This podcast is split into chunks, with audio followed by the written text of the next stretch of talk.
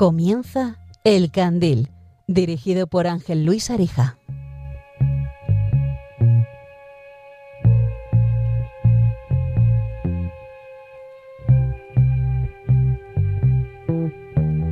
Quiero que veas el atardecer cuando el sol empieza a caer y tras él las farolas se encienden, el cielo se prende y se tiñe de tonos pastel. Que tengas el mundo a tus pies y también de montera. Que sepas seguir las pisadas sabiendo el peaje que tiene querer dejar huella. Que nada te ciegue, a menos que sea otra mirada. Buenas noches amigos de Radio María y bienvenidos un programa más a El Candil. Esta noche es un programa especial. Hoy empezamos un poco antes. Normalmente solemos empezar a la una de la mañana y esta noche son las doce y vamos a tener un programa especial de dos horas. Quiero que escuchen esto.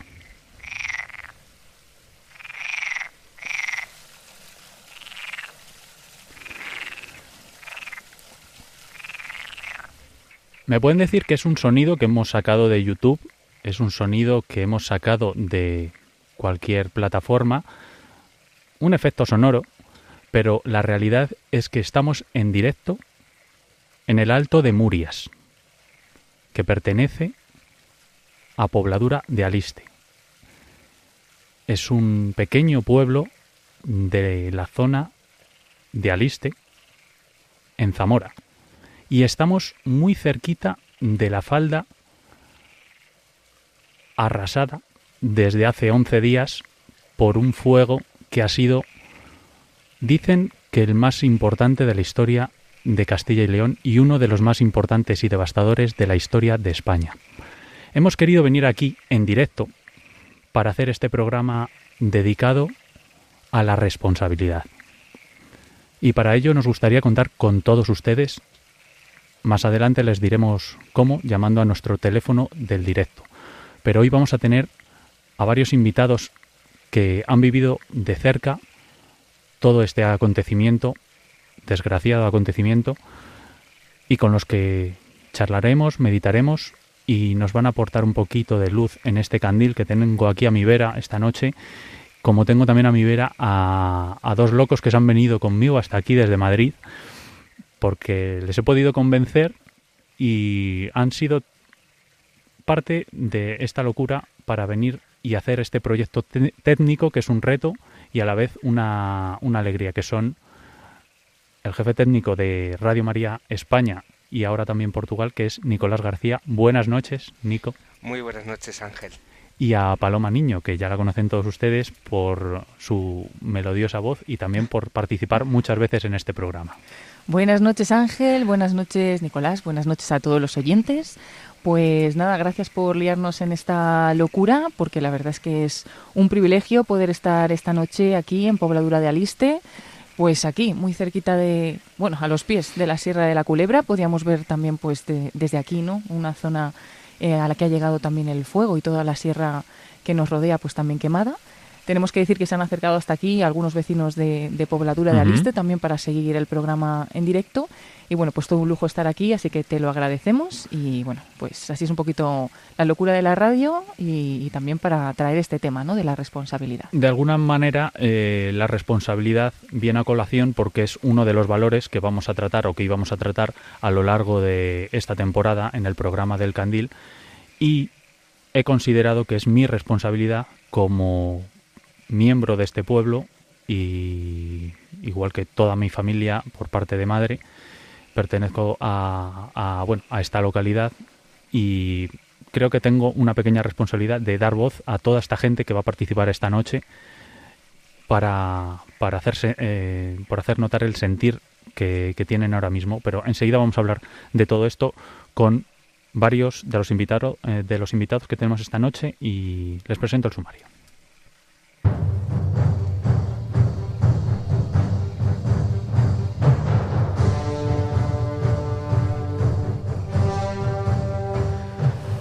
Tendremos a Isaac Palomares, director de Hablemos de lo Rural, muy concienciado con este tema de la España vaciada o como él suele decir, la España vacía. Carlos Sanz, biólogo del Centro del Lobo Ibérico, Félix Rodríguez de la Fuente. A un sacerdote muy conocido en la zona de Aliste llamado Teo Nieto. Nuestro colaborador periodista de Euronews, escritor y cinéfilo José Núñez. Marta Solano, quien es directora de la revista Hacer Familia y decana de la Universidad San Pablo CEU. José Vega, representante de la plataforma Pobladura No se calla, que a su vez pertenece a la otra plataforma llamada La Culebra No se calla. Y Ángel García, que es el responsable de socorros y emergencias de Castilla y León de Cruz Roja.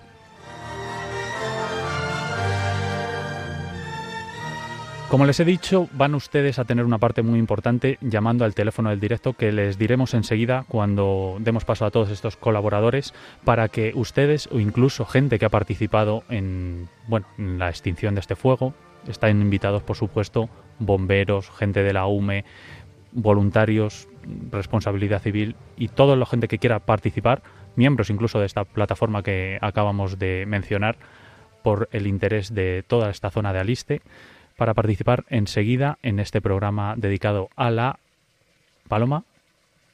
Dedicado a la responsabilidad. quería ver si la pillo, porque siempre, siempre hago una de estas. sí, pero no me has pillado, no me has pillado.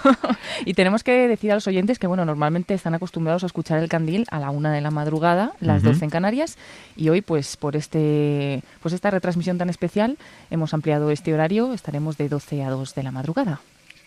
Vale, pues entonces vamos a, a ir enseguida con este primer invitado, que es eh, el director de Hablemos de lo Rural, como, como hemos dicho, muy concienciado en, en, esta casa, en Radio María, con un programa dedicado a, bueno, mm, a hablar precisamente de los pueblos de la España vaciada y tiene una pequeña, simplemente una pequeña colaboración, ha querido participar en este programa del Candil y una reflexión muy bonita acerca de todo esto.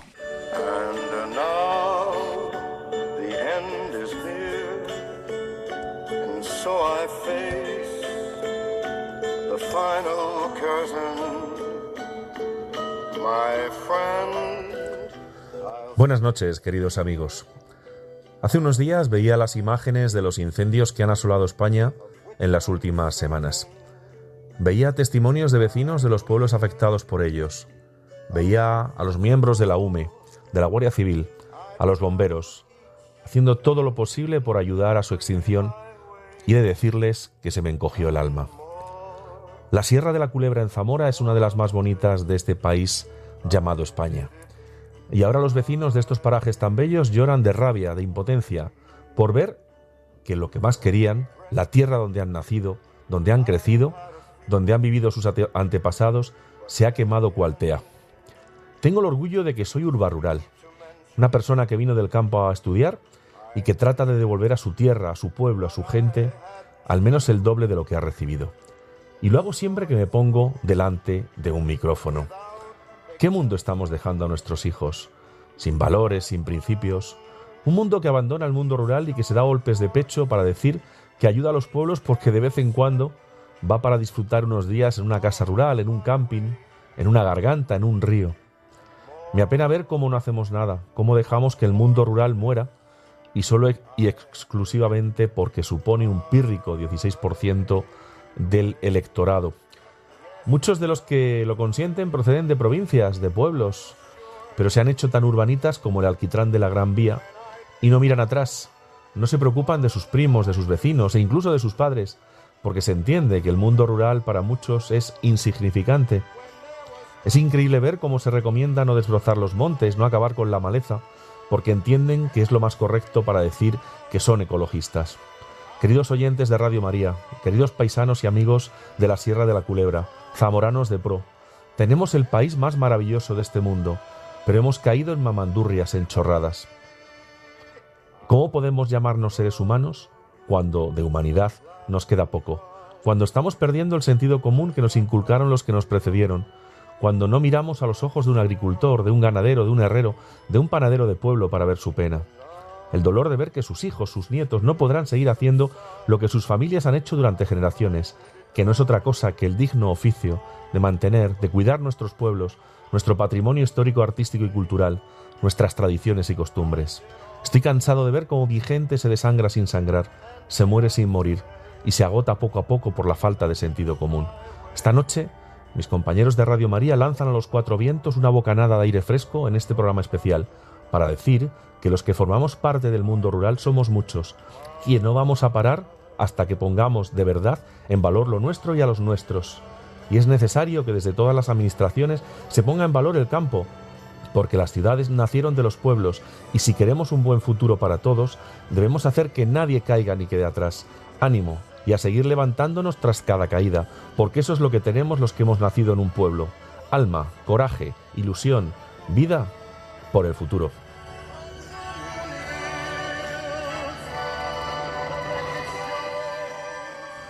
Muy bonita esta meditación de Isaac Palomares, que he dicho que es director, no, no es director de Hablando de lo Rural, es, el director es Ramón Cano, y Isaac Palomares es un colaborador que es además abogado, como su profesión es la de abogado, y podríamos hablar mucho de echar la culpabilidad, hablaremos más tarde, pero no queremos en este programa hablar de la culpabilidad, sino de la responsabilidad, que quede, es algo que quiero, quiero que quede muy claro y no buscamos ningún tipo de polémica ni de, sobre todo, malestar general, sobre todo buscando culpables, porque todavía tenemos que ahora, digamos, cerrar la, la herida primero y trabajar juntos todos para, para llegar a buen puerto.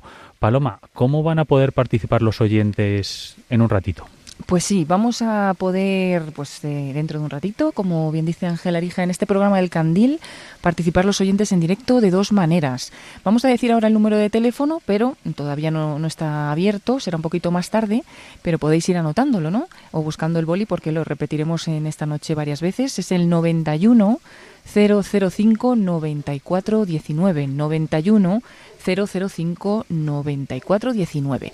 También, y como siempre, tendremos abierta otra vía, que será la vía de WhatsApp, y ahí pues podéis mandarnos a veces mandáis un texto, pero como nos gusta más escuchar vuestras voces, pues podéis mandar una nota mm, de voz al 668 594 383 668 594 383, pues ahí esperamos la participación.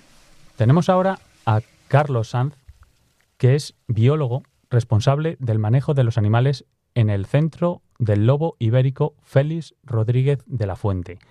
Está en Robledo de Sanabria, en Zamora, en la provincia de Zamora. No está en Aliste y no se han visto afectados directamente en esa zona por el fuego de la Sierra de la Culebra, pero sí me gustaría saludar a Carlos Sanz esta noche por varias cosas que le vamos a preguntar y que él nos va a contar. Buenas noches, Carlos. Hola, muy buenas noches, Ángel.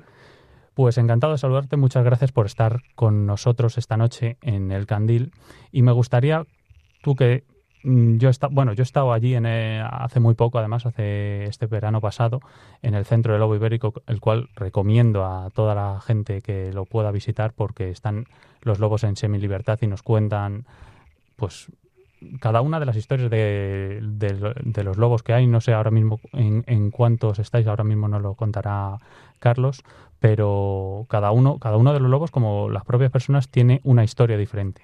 Y el lobo ibérico es uno de los principales reclamos de esta zona de la Sierra de la Culebra, porque allí viven varios lobos y digamos que hay una mm, densidad de población, como nos explicaba antes Carlos fuera de micro, bastante grande con respecto a otras zonas de España digamos que es una insignia de esta zona de Zamora, de la Sierra de la Culebra, el lobo ibérico. Y yo quería preguntarle ya a Carlos, ya que estamos hablando de la responsabilidad hoy, ¿cuál es la suya? ¿Cuál es su responsabilidad como biólogo, como responsable precisamente del manejo de los animales allí en el centro lobo ibérico con el lobo? ¿Y cuál es la nuestra como gente que no está especializada en ello, como de respeto o cuál es el respeto que le deberíamos tener, por qué es importante el lobo. Ya sé que son muchas preguntas, Carlos, pero es que quiero aprovecharte, eh, quiero aprovechar tu tiempo con nosotros. Mm, bueno, lo primero, en el centro, antes comentabas, tenemos ahora mismo 14 lobos, 14 ejemplares de diferentes edades, algunos ya acaban de cumplir 11 años,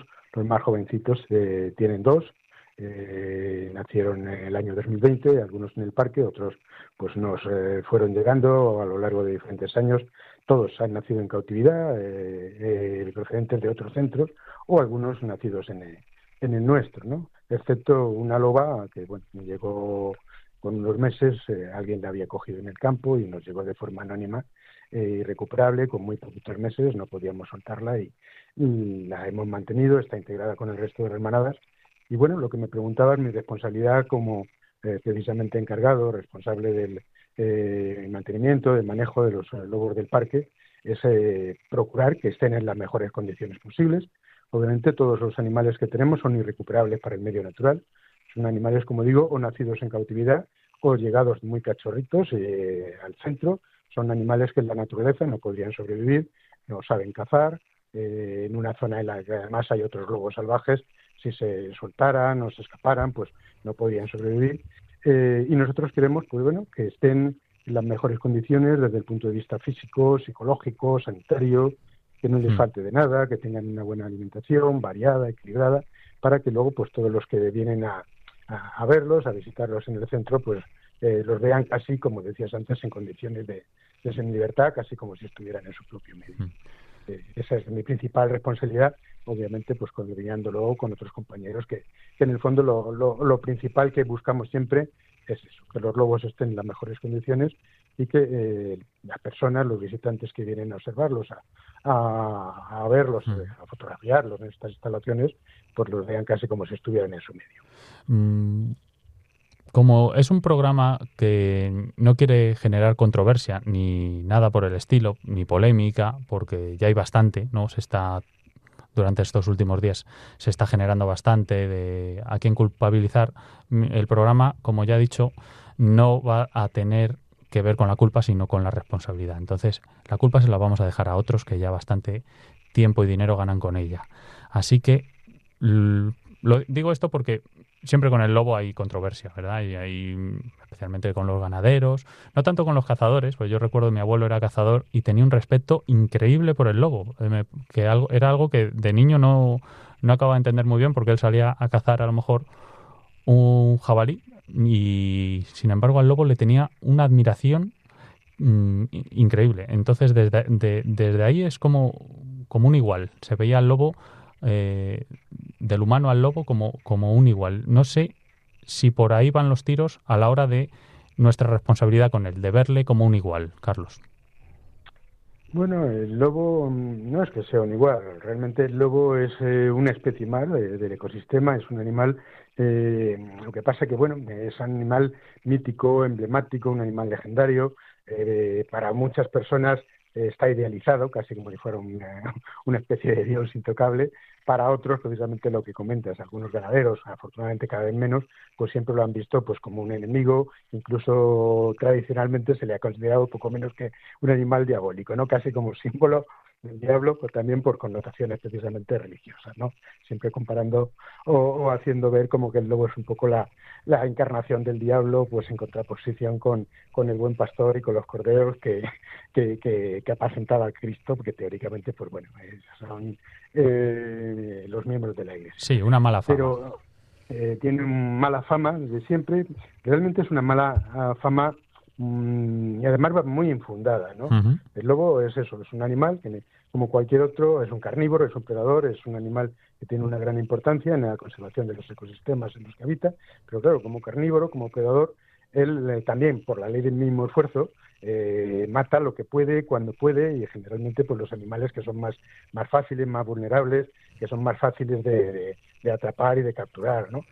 Y en ocasiones, pues esto provoca un conflicto con, con el ser humano, porque claro, eh, a un lobo le resulta, o a una manada de lobos, mucho más fácil atacar a, un ganado, a unos rebaños, sobre todo cuando no están bien protegidos eh, por pastores, eh, por mastines, no están bien guardados por la noche en, en, rediles, en apriscos adecuados, y en ocasiones, pues como digo, pues ataca a los ganados que son más fáciles de capturar que los ciervos, los jabalíes eh, o los corzos que corren y se defienden. Esto además no es del lobo.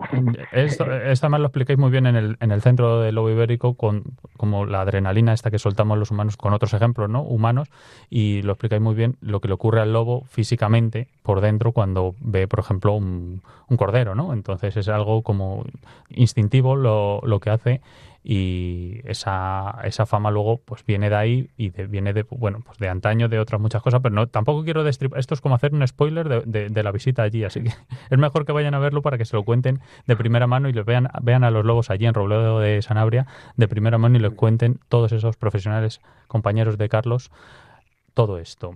Lo que quería yo eh, indagar es por seguir con, con el tema de la responsabilidad es ¿Cuál es la responsabilidad del lobo con el medio ambiente? O más que la responsabilidad, ¿cómo nos afecta que al lobo le afecte un incendio, que se haya quemado una manada, por ejemplo, o que haya un lobo herido que no vuelva a su hábitat? ¿Cuál es la pieza que nos falta, si nos falta el lobo en el, ecosistema de, la Sierra de la Culebra, por ejemplo? ¿Qué pasaría si no estuviera el lobo? Bueno, concretamente en la Sierra de la Culebra, si no está el lobo, pues eh, de alguna manera falta el, el elemento fundamental. Por lo menos desde el punto de vista del ecosistema y desde el punto de vista de, mucha gente que precisamente va a la Sierra de la Culebra a intentar observar lobos, ¿no? Porque es la especie emblemática, vienen gente de toda España, de toda Europa, incluso hay eh, tenemos visitantes que vienen a intentar ver lobos salvajes, aparte de los que vienen a visitarnos al centro del lobo, pero hay muchas personas que vienen a ver lobos salvajes en la Sierra de la Culebra, eh, prácticamente incluso de otros continentes. Vienen, eh, hemos tenido personas de Japón, de Estados Unidos, hasta de Australia. Entonces, el lobo es un, es un símbolo, es un emblema de alguna manera de la Sierra de la Culebra.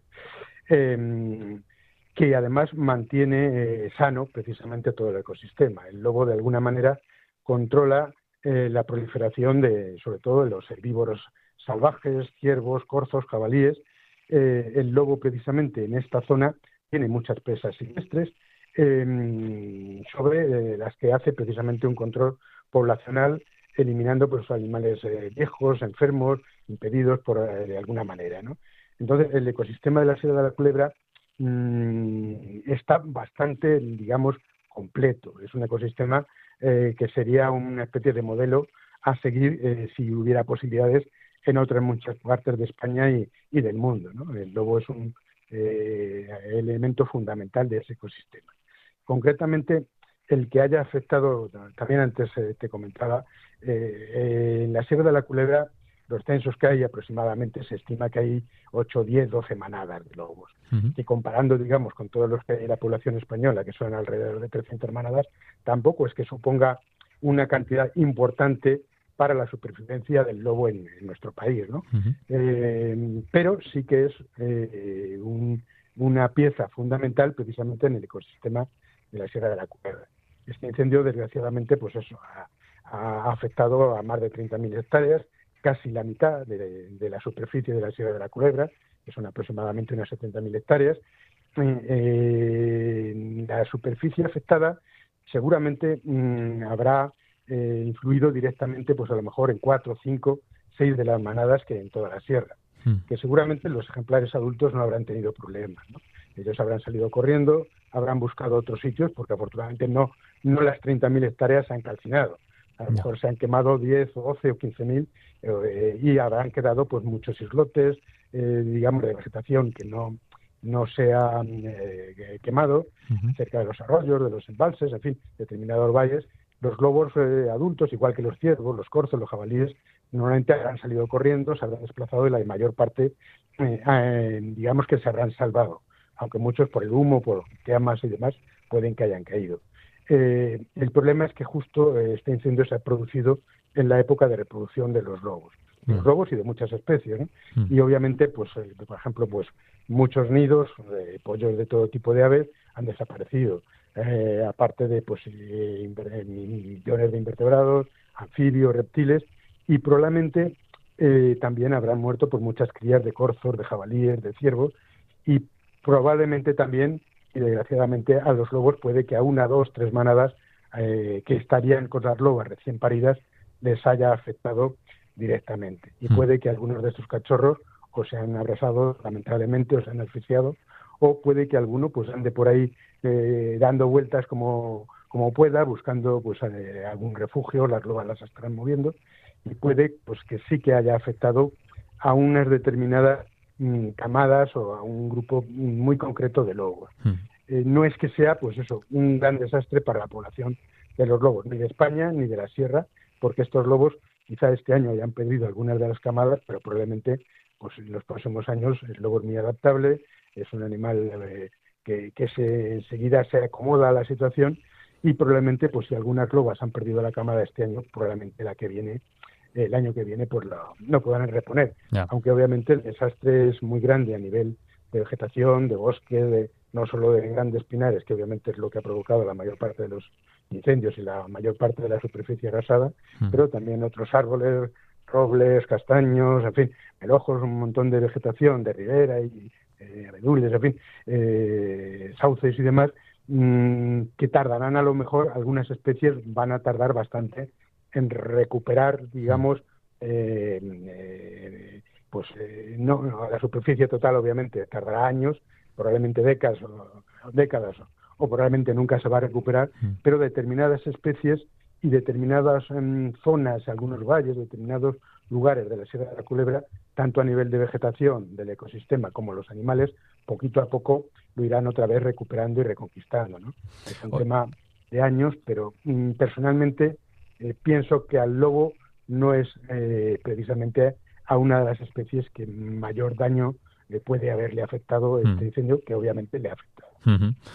Ya que eh, mencionas esto, ¿cómo mm, piensas tú ya como biólogo mm, qué pautas de actuación para repoblar, para cambiar, para mejorar no hablo ya del lobo, ¿no? De, pues, de esto, de lo que hablabas tú de los abedules, de sería conveniente, se está hablando mucho también de si repoblar o no, porque hace 50, 60 años empezó a repoblar, pues no son de no son ancestrales tampoco los pinares, sino que se, mi abuelo los, los plantó, ¿no? Con otros con, con otros vecinos en, en, en su época. ¿Cómo, ¿Cómo hacemos nosotros de nuestros abuelos lo que hicieron ellos, pero mejor, mejorándolo eh, con esto, con, con, este desastre. ¿Cómo, ¿Cómo podemos cambiar? ¿Cómo podemos actuar ahora? ¿Cuál es la pauta que tenemos que seguir? Porque estamos un poco todavía con, con el incendio en la retina, con la, el fuego en la retina y estamos todavía con, en estado de shock. Pero como biólogo, ¿cuáles son, cuál es lo, lo que tenemos que hacer? ¿Cómo tenemos que actuar ahora? Bueno, yo creo que de todo se aprende, ¿no? Y, yo creo que de, este incendio hay que sacar algunas conclusiones para evitar que vuelva a ocurrir algo parecido.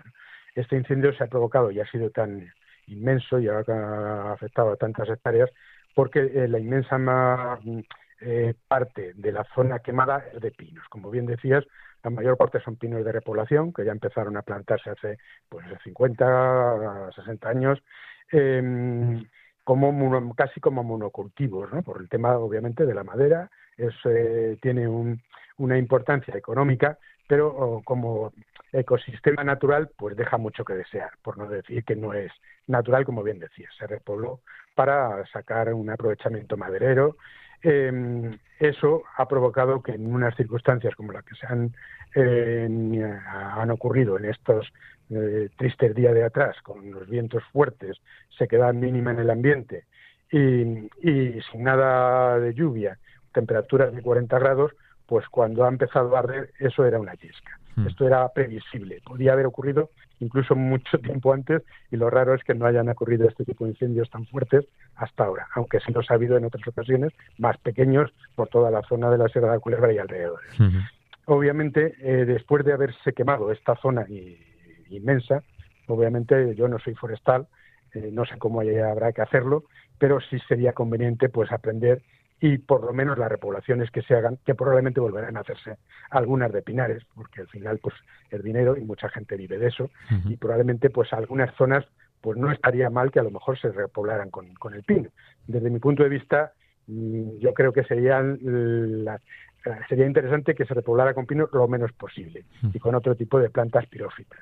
Lo ideal sería que se repoblaran dejar la vegetación una vez que corten todos los pinos quemados y demás, la vegetación se recuperará en pocos años, sobre todo pues eso, arbustos, o todo tipo de brezos, en fin, eh, árboles como los robles, los milojos, seguramente van a, a, rehacerse con cierta facilidad, de forma natural, y luego pues si hay que hacer repoblaciones, pues sería conveniente hacerlas pues bien pensadas y con eh, especies que sean también de, de la zona, no mm. especies foráneas simplemente que tengan un interés económico, sino que tengan un interés biológico que permita mm, reconvertir o, reconstruir el ecosistema natural que había antes de las repoblaciones de los pinos y plantar, pues bueno, lógicamente en la zona de los ríos, pues todo tipo de abedules, alisos, em, eh, yo qué sé, todas las plantas que me voy a hacer ahora un tratado de botánica y, intercalados, pues dejar y obviamente pues también habrá que que eh, ayudar y facilitar pues a todos los pueblos de la zona que también tenían toda una serie de mm. cultivos en recuperar esos cultivos en la medida de lo posible. Los alisos de los que habla Carlos precisamente corresponden a la zona de Aliste, donde nos, encontramos ahora, y de ahí viene, de ahí viene ese nombre, de alistano, de, de, los árboles alisos. Eh, no tenemos tiempo para más, Carlos. Te agradezco muchísimo que hayas participado esta noche con nosotros y me, guardo tu teléfono para cualquier otro tema relacionado con no con la responsabilidad porque ha sido ha sido muy ilustrativo todo lo que nos has contado. Y por mi parte simplemente tengo el deber y la responsabilidad también de recomendar ese centro donde trabaja Carlos que es en Robledo, en Robledo de Sanabria el centro lobo ibérico Félix Rodríguez de la Fuente donde él se encuentra como biólogo y responsable del manejo de los animales. Un abrazo muy grande Carlos Sanz y gracias por estar en el Candil esta noche muchas gracias a vosotros por contar conmigo y esperemos que la responsabilidad que ahora hay que compartirla entre todos, pues permita recuperar esta zona maravillosa por en el menor tiempo posible. Ojalá así sea. Un abrazo.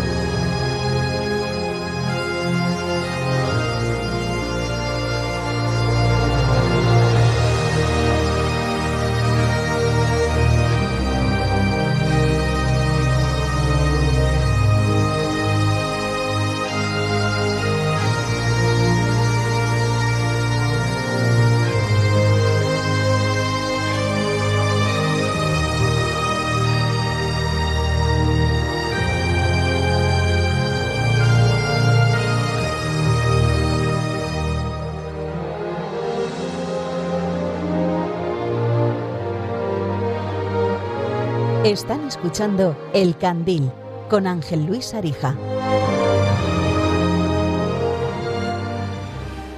Pues seguimos aquí en el Alto de Murias, en pobladura de Aliste, en Zamora, y tengo a mi lado a Manoli Vaquero y a Alicia Lorenzo, que son dos vecinas del pueblo que se han unido a esta noche que pensaba yo que iba a ser más fría porque vamos con dos pellizos pero me, habían no es que no, no, me lo no me lo conozcan no pero pensaba que iba a ser aún más fría. Se ha quedado una noche bastante buena y lo primero que quiero es que le digan a nuestros oyentes que el sonido de las ranas y del agua es real.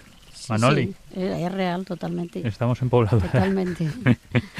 Y estas dos vecinas de aquí de pobladura de Aliste han vivido de primera mano el momento del incendio hace 11 días y fue de madrugada cuando se despertaron y quiero que nos lo cuenten ellas mismas cómo vivieron ese momento. Manoli, ¿quién, quién te despertó a ti o cómo, te avisaron a ti? ¿Cómo te enteraste? Pues se, levantó, mi marido porque escuchó un ruido del viento y me llamó, me dice, levántate que nos tenemos que, marchar y yo digo, ¿cómo no? Y me he levantado y abrimos las puertas y estaba todo lleno de humo, de ceniza y ya con la mascarilla salimos para afuera sin luz, no había luz y en esto ya empezaron a salir coches, ya se empezó a ver gente y ya tocaron las campanas y dijeron que llamáramos a los vecinos y entonces pues fue muy en ese momento fue caótico porque era mucho miedo porque no sabíamos lo que iba a pasar y entonces ya yo llamé a Alicia a la vecina por teléfono y bueno pues a partir de ahí ya el pueblo se empezó a juntar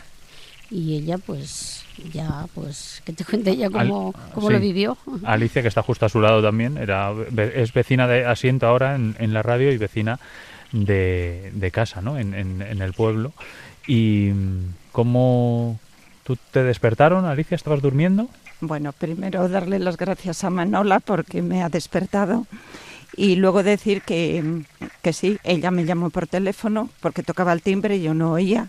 Entonces me llamó por teléfono, eh, cosa que me asusté mucho al oír a las 3 de la mañana al teléfono, pues te asustas. Mm. Y entonces luego mm, ya me levanté como he podido, porque claro, sin luz eléctrica te vistes corriendo, te meten prisa, te meten prisa que te dicen, oye, que hay fuego, y, ya sabes. Entonces yo mm, llamé a otras amigas también para que se levantaran. Y claro, cuando bajamos abajo, efectivamente, era un olor a humo y mm, veías caer eh, chispitas de, de, los pinos mm. y te daba mucho miedo. Entonces nos dijeron que bajáramos a, a la era y, y, luego ya pues desde allí coches y también quiero destacar que en Alcañices nos atendieron fabulosamente bien. Mm. Y claro, estábamos muy preocupados porque no sabíamos qué pasaba con nuestras casas. Nuestra querida sierra, que mm. se, ya dábamos eh, por antemano que estaba perdida pero claro, nuestras casas decíamos qué pasará y no teníamos información, entonces la preocupación era más.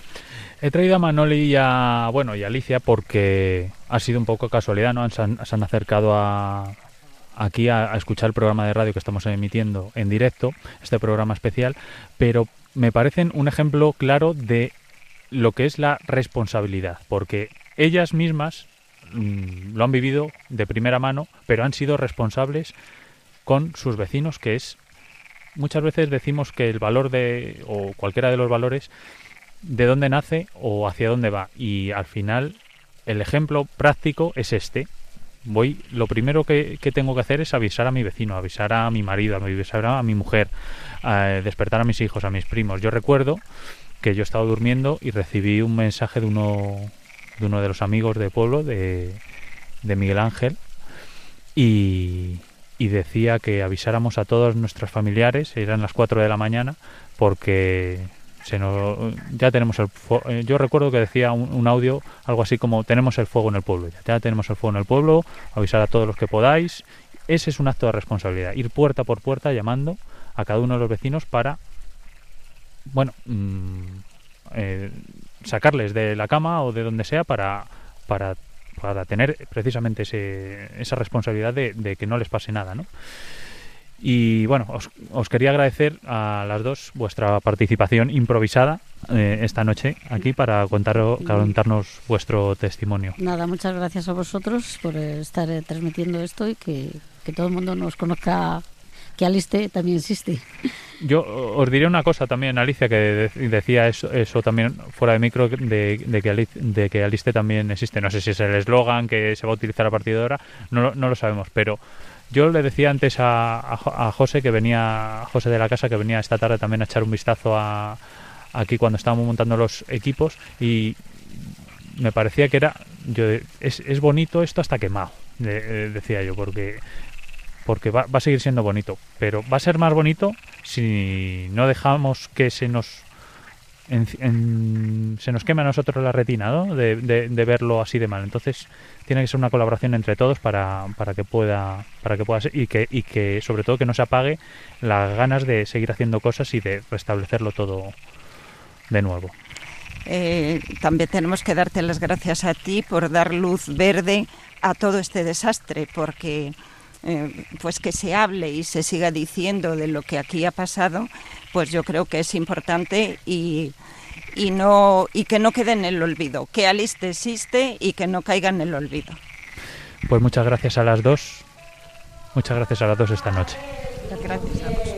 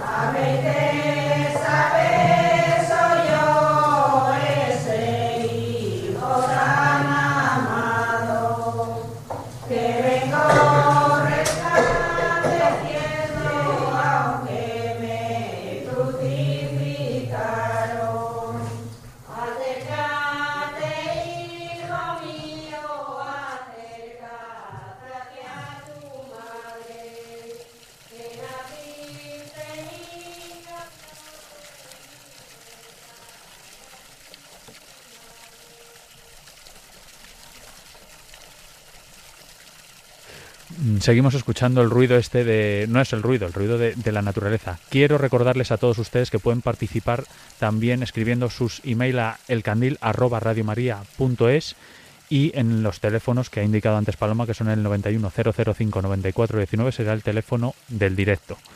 Después también nos pueden llamar o nos pueden mandar mejor sus mensajes de texto o mensajes de audio, notas de voz, al 668-594-383.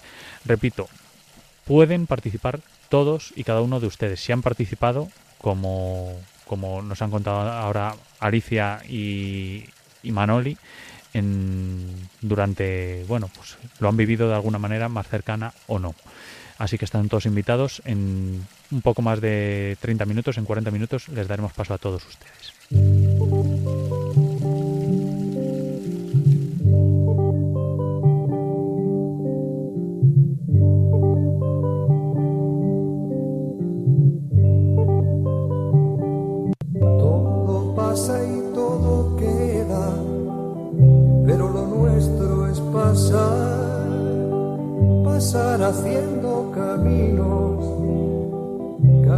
Sobre la mar. Nunca perseguí la gloria,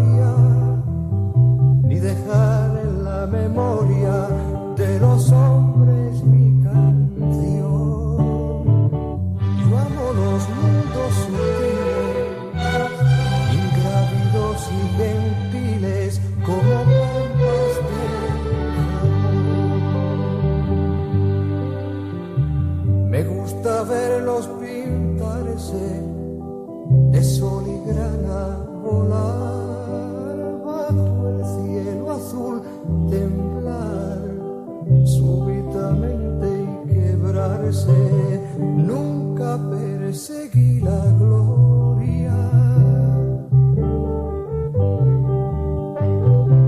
Caminante, son tus huellas el camino y nada más.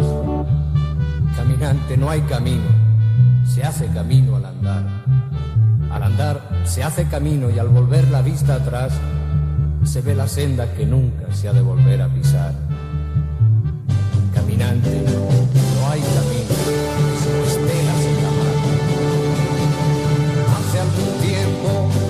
lugar donde los bosques se visten de espinos, se oyó la voz de un poeta gritar. Caminante no hay camino, se hace camino al andar, golpe a golpe, verso a. No sé qué les sugiere esta frase. No importa la dureza del camino, importa la fortaleza de nuestros pies y la firmeza de nuestros pasos. Lo digo porque, bueno, tiene mucho que ver con este tema de la responsabilidad y lo que podemos hacer nosotros por cambiar, tener una nueva oportunidad o que ese camino tan duro que se nos presenta, este horizonte que tenemos y que tiene toda la gente de Aliste, pues estas palabras nos puedan servir para, pues como fortaleza, ¿no? De alguna manera. Y, y lo, lo, estoy leyendo de, del WhatsApp, del teléfono que tiene el padre Teo Nieto, al que tenemos ahora como invitado durante esta noche, que acompaña a 15 comunidades de la zona de Aliste y que estuvo también, entre otras, entre otras comunidades, aunque él no celebra misa, por ejemplo, en este pueblo de Pobladura de Aliste, sí en otros de alrededor, sí que acompañó a los vecinos que fueron desalojados en, en, el pueblo de Alcañices y estuvo con ellos el viernes y el sábado. Y quería saludarle esta noche porque ¿qué hacemos un programa de Radio María sin tener a un, a un padre de la zona, a un sacerdote de la zona, de la zona, padre Teo Nieto? Buenas noches. Muy buenas, Ángel. ¿Qué tal?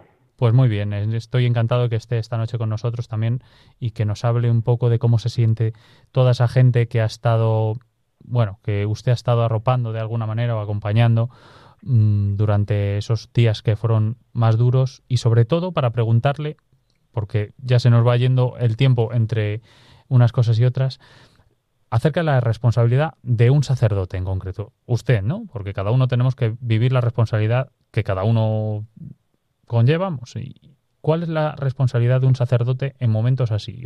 Y también ¿Cuál es la de la propia Iglesia Católica? Mira, la responsabilidad de un sacerdote, en primer lugar, brota de un corazón educado por la fe. Cuando el corazón está educado por la fe, uno no es indiferente ante la realidad. Y fíjate que el, el, proceso que sigue Jesús es siente compasión, pero no se queda en la compasión, sino que estira el brazo y toca la realidad para sanarla, ¿no? Bueno, pues así es, yo creo que esa es la responsabilidad de la Iglesia y entre ella de todos los cristianos y cristianas y por supuesto también de los pastores, ¿no? Uh -huh. Es decir, el ser capaces de compadecerse de la realidad, tener los ojos bien abiertos para que la realidad nos toque, pero una vez que nos toque, que no nos venza, sino que seamos capaces de, desde esa fuerza de la fe, incluso desde esa pequeña rabia que brota de he visto la opresión de mi pueblo, ser capaz de extender nuestra mano y poder tocar esa realidad para sanarla. En este caso, pues eh, la responsabilidad brotaba de estar acompañando a esas personas que estaban desalojadas y ahora la responsabilidad estará en preguntarnos cómo empezar a reconstruir a partir de ahora. ¿Notó usted mucha necesidad de ese acompañamiento en la cena, la, en, en, esta zona? ¿Estaba la gente muy compungida, con mucha necesidad de, de esto, de este acompañamiento? Eh, mira, yo creo que a la gente que, que estuvimos acompañando aquí eh, tampoco estaba todavía muy claro lo que iba a pasar, entonces había ahí esa incertidumbre y sí que se, se, notaba esa necesidad de estar cerca, de poder charlar, de poder contar una broma y demás. Mm, sí que sé que ha habido en otros sitios que la gente lo ha vivido de una manera mucho más bueno, mucho más profunda o fuerte y, y, que le ha brotado la rabia. Pero es admirable el carácter fuerte que tiene la gente de, de Alistair, el carácter, la resiliencia que dirían a los sí. psicólogos, ¿no? Pero que en definitiva es la capacidad para afrontar la, la, la, adversidad. Es increíble, pero sí que es cierto que esa necesidad de, ya no solo de ofrecerle un bocadillo, porque eso estaba bastante, bastante bien cubierto, sino de pasear por allí, por el pabellón en el que estaban o por la calle y charlar un ratillo, sí que sí que se notaba esa, esas ganas, esa necesidad. Padre Teo, ¿cuál es el, el fuego mayor que nos encontramos en, bueno, en estos pueblos ahora, eh, pero hablo de un fuego más espiritual, ¿no? ¿Cuál es el, cuál es la necesidad mayor para que tiene el hombre, en este caso de Aliste, el hombre y la mujer de Aliste, que, que apagar? Yo creo que uno de las grandes, de los grandes fuegos que apagar ahora mismo es lo que llamamos la indefensión aprendida. Es decir, es, es el tema de la despoblación está generando en estas personas una falta de esperanza. Y yo creo que una de las grandes metas, retos que tenemos como Iglesia es generar esperanza, pero generar esperanza desde un testimonio de lucha contra la despoblación, de reivindicación de la justicia y de ponernos manos a la obra en este caso pues eh, para en este caso concreto no para intentar volver a ver estos paisajes verdecer no y creo que esto es muy importante, muy importante porque como cristianos tenemos que darnos cuenta de que desde la doctrina social de la Iglesia se nos habla de, un principio básico que es el de participación, de participación social. Y ese principio de participación social, de una democracia participativa, que como te digo aparece en los documentos de la doctrina social de la Iglesia, esta democracia participativa nos tiene que llevar a un principio que suena un poco raro la palabra, ¿eh? Pero la podemos aprender, que es el principio de subsidiariedad. ¿Qué significa esto?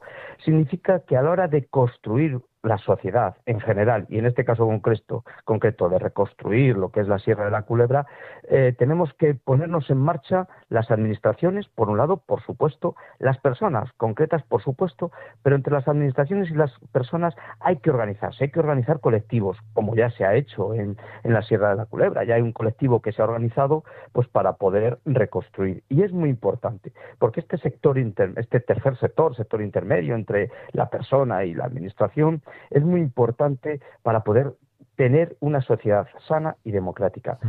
Y además, y con esto termino para no enrollarme mucho, este principio de subsidiariedad, que es poner en marcha todos los actores sociales, que nadie se quede atrás, para que no haya un Estado que lo haga todo paternalista o un Estado que se desentienda de todo y se provoque la ley del más fuerte, esto mm, e, entronca directamente con, la idiosincrasia, con el carácter propio de este mundo rural que saliste, lo que toda la vida hemos llamado los concejos. Es decir, la sociedad civil que se organiza para poder o bien tomar decisiones comunes en lo que afecta a, todos, como dice ese principio medieval, ¿no? Lo que afecta a todos tiene que ser decidido, decidido por todos, que ahora estamos en, la sinodalidad con este principio un poco ahí en la mochila, ¿no? Bien, pues este consejo era también para hacer tareas comunes, limpiar caminos, arreglar las goteras de la, de la casa consejo, ese concejo tenemos que revitalizarlo ahora mismo para poder reconstruir la sierra, la sierra de la Culebra. Se podría decir que la, bueno, la herramienta más importante que tiene Aliste, además de esta gente que es la que plantó, construyó todos los pinares, ya, ya se debatirá si es eh, la mejor opción, ¿no? Porque eso ah, vendrán los especialistas, los forestales, los biólogos, los bueno, lo, la, gente que entienda del tema a saber si eso es lo que hay que volver a hacer o no, pero digamos que la mayor fuerza que tiene Aliste es la gente o la poca gente que queda por desgracia y que hay que ayudar a que viva de forma digna y de forma, mm, bueno, mm, por lo menos que, se vaya repoblando no solo de árboles eh, Aliste, sino de personas, de, de juventud esa es la fuerza que, en la que nos tenemos que apoyar, la fuerza humana de las personas para repoblar la sierra. Claro, fíjate, fíjate, mm, sí, porque estamos hablando de, de dos cosas que ya tenemos. Tenemos personas con una capacidad de, fortaleza, con una fortaleza impresionante, tenemos estructuras que pertenecen a nuestra esencia, que son los consejos, si esas dos cosas las unimos, desactivando la esperanza del no se puede hacer nada, esto no se puede conseguir, la desesperanza, perdón, si desactivamos esa desesperanza, unimos estas dos cosas que pertenecen a nuestra esencia, y yo creo que eso es lo que está haciendo este colectivo que se ha organizado para, para reconstruir la Sierra de la Culebra, si conseguimos hacer estas tres cosas, desactivar la falta de esperanza, la indefensión aprendida, reactivar los concejos y usar la fuerza que, que tiene esta gente de Aliste, eh, creo que podemos conseguirlo. Y yo creo que en este sentido es muy importante que esta, esta activación no caigamos en el inmediatismo y no caigamos en el economicismo. ¿Qué quiero decir con esto así que suena tan raro? no queramos repoblar rápido y de manera económica, economicista, para sacar dinero. Es decir, tenemos que intentar recuperar aquello que pertenece a nuestra esencia. Quizá repoblar con pinos no es una buena idea. Quizá repoblar con roble, castaño, encina, a lo mejor es mejor idea. ¿Es más lento? Sí, pero yo creo que es más seguro de cara al futuro. Decir, no tenemos que pensar solo en lo inmediato, evidentemente, hay unas necesidades inmediatas que socorrer, eso está claro, y eso no se puede negar, pero seamos capaces de pensar de cara al futuro para que dejemos una Sierra de la Culebra mejor de lo que estaba incluso. ¿Es usted optimista, padre? Me gusta decir que soy esperanzado. Eh, al cristiano no le, no le corresponde ni el optimismo, que a veces supone negar la realidad, la crudeza de la realidad, ni el pesimismo, que supone negar la potencialidad de la realidad. Me gusta decir que somos los cristianos tenemos que ser esperanzados porque tenemos que ser capaces de descubrir toda la negatividad que tiene nuestro mundo, pero también todas las posibilidades y darnos cuenta, como nos dice el Papa Francisco, de que el amor puede más, ¿no? Mm. Creo que es muy importante ese matiz, ¿no? Somos personas de esperanza, no nos dejemos robar la esperanza, que nos diría también el Papa Francisco. Mm. Por eso no nos situemos en ese optimismo ingenuo, ni tampoco en ese pesimismo paralizante. Seamos personas de esperanza. Bien dicho. No, con esto ya, ya me ha dejado planchado total. Ya no, no, no, tengo nada más que decir. Y, eh, lo ha dicho usted todo. Padre Teo Nieto, que bueno, pues eh, es un padre que, como él mismo le gusta decir, acompaña a 15 comunidades de la zona de Aliste y ha vivido pues de cerca ¿no? con estas personas que han sufrido este devastador fuego de la Sierra de la Culebra donde nos encontramos en este momento.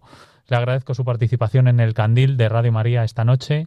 Un abrazo muy fuerte y hasta siempre. Muchas gracias, Padre Teo Nieto. Un abrazo y gracias a vosotros. Vamos a continuar ahora con, con bueno, dando paso ya a alguna llamada que me tiene preparada Paloma Niño y, vamos a empezar a, a escuchar al primer oyente que en esta ocasión creo que es desde el País Vasco, Daniel. Daniel, buenas noches. Sí, buenas noches. ¿Qué tal? ¿Cómo estás? Muy bien. ¿Qué nos quieres contar, Daniel? Pues que me estoy quedando, me estoy quedando perplejo. ¿Cómo? Sí, sí, sí. Te, escuchamos, te escuchamos. Te digo que me estoy quedando perplejo escuchando este programa. Primero, empiezan, en vez de poner una canción a la Virgen o una canción religiosa, no. Ponen una, una canción del mayor eh, cocainómano como es Frank Sinatra, un drogadicto impedernido. Ese punto primero. Segundo, aparece ahí este eh, que es que era colaborador de Rodríguez de la Fuente. Eh, yo lo que no entiendo es por qué tiene que haber lobos salvajes ahí puede haber lobos, pero Rodríguez de la Fuente ya decía que los lobos se pueden domesticar facilísimamente. Simplemente cogerlos de crías antes de que abran los ojos y a esos, a esos lobos se les domestica como a los perros. Y pueden existir y pueden eh, comerse ciervos y pueden comerse otros animales, pero vamos, que unos que se vayan comiendo corderitos y ovejas, que son unos animales mucho más eh, no sé, que no tienen defensa, pues me parece fatal. Mm, sin duda hay opiniones de todo tipo y bueno, le agradecemos la participación a Daniel y a todos los espectadores que ahora repetiremos el teléfono en el que pueden participar. Pero no estamos haciendo un programa sobre la opinión de los demás y menos calificando a, la gente, porque lo que queremos es construir, así que no vamos a, a seguir digamos, por, por ese camino, porque tampoco es un programa que esté destinado a eso, ¿no? sino a sumar en lugar de a, bueno, a aportar frases negativas o descalificaciones mm, de los autores de las canciones que simplemente se utilizan para ambientar este programa que está dedicado a la responsabilidad. Así que vamos a seguir con, con nuestra siguiente intervención, que va a ser en esta ocasión como todas las noches que, hablamos de cine, de espectáculos, de literatura, vamos a ir con la sección de Desvelarte.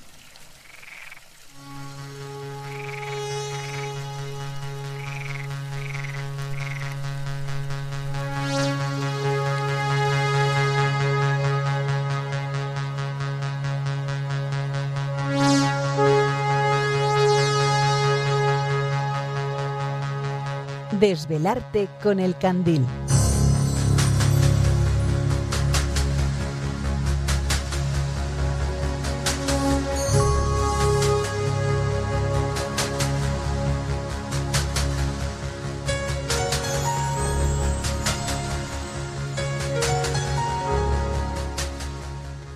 Tenemos con nosotros esta noche también a un colaborador habitual que es José Núñez y es periodista de Euronews, es recientemente se ha estrenado como escritor con su Crown My Friends, que está vendiéndose, por lo que me dicen, muy bien. Lo pueden encontrar en, en diferentes librerías.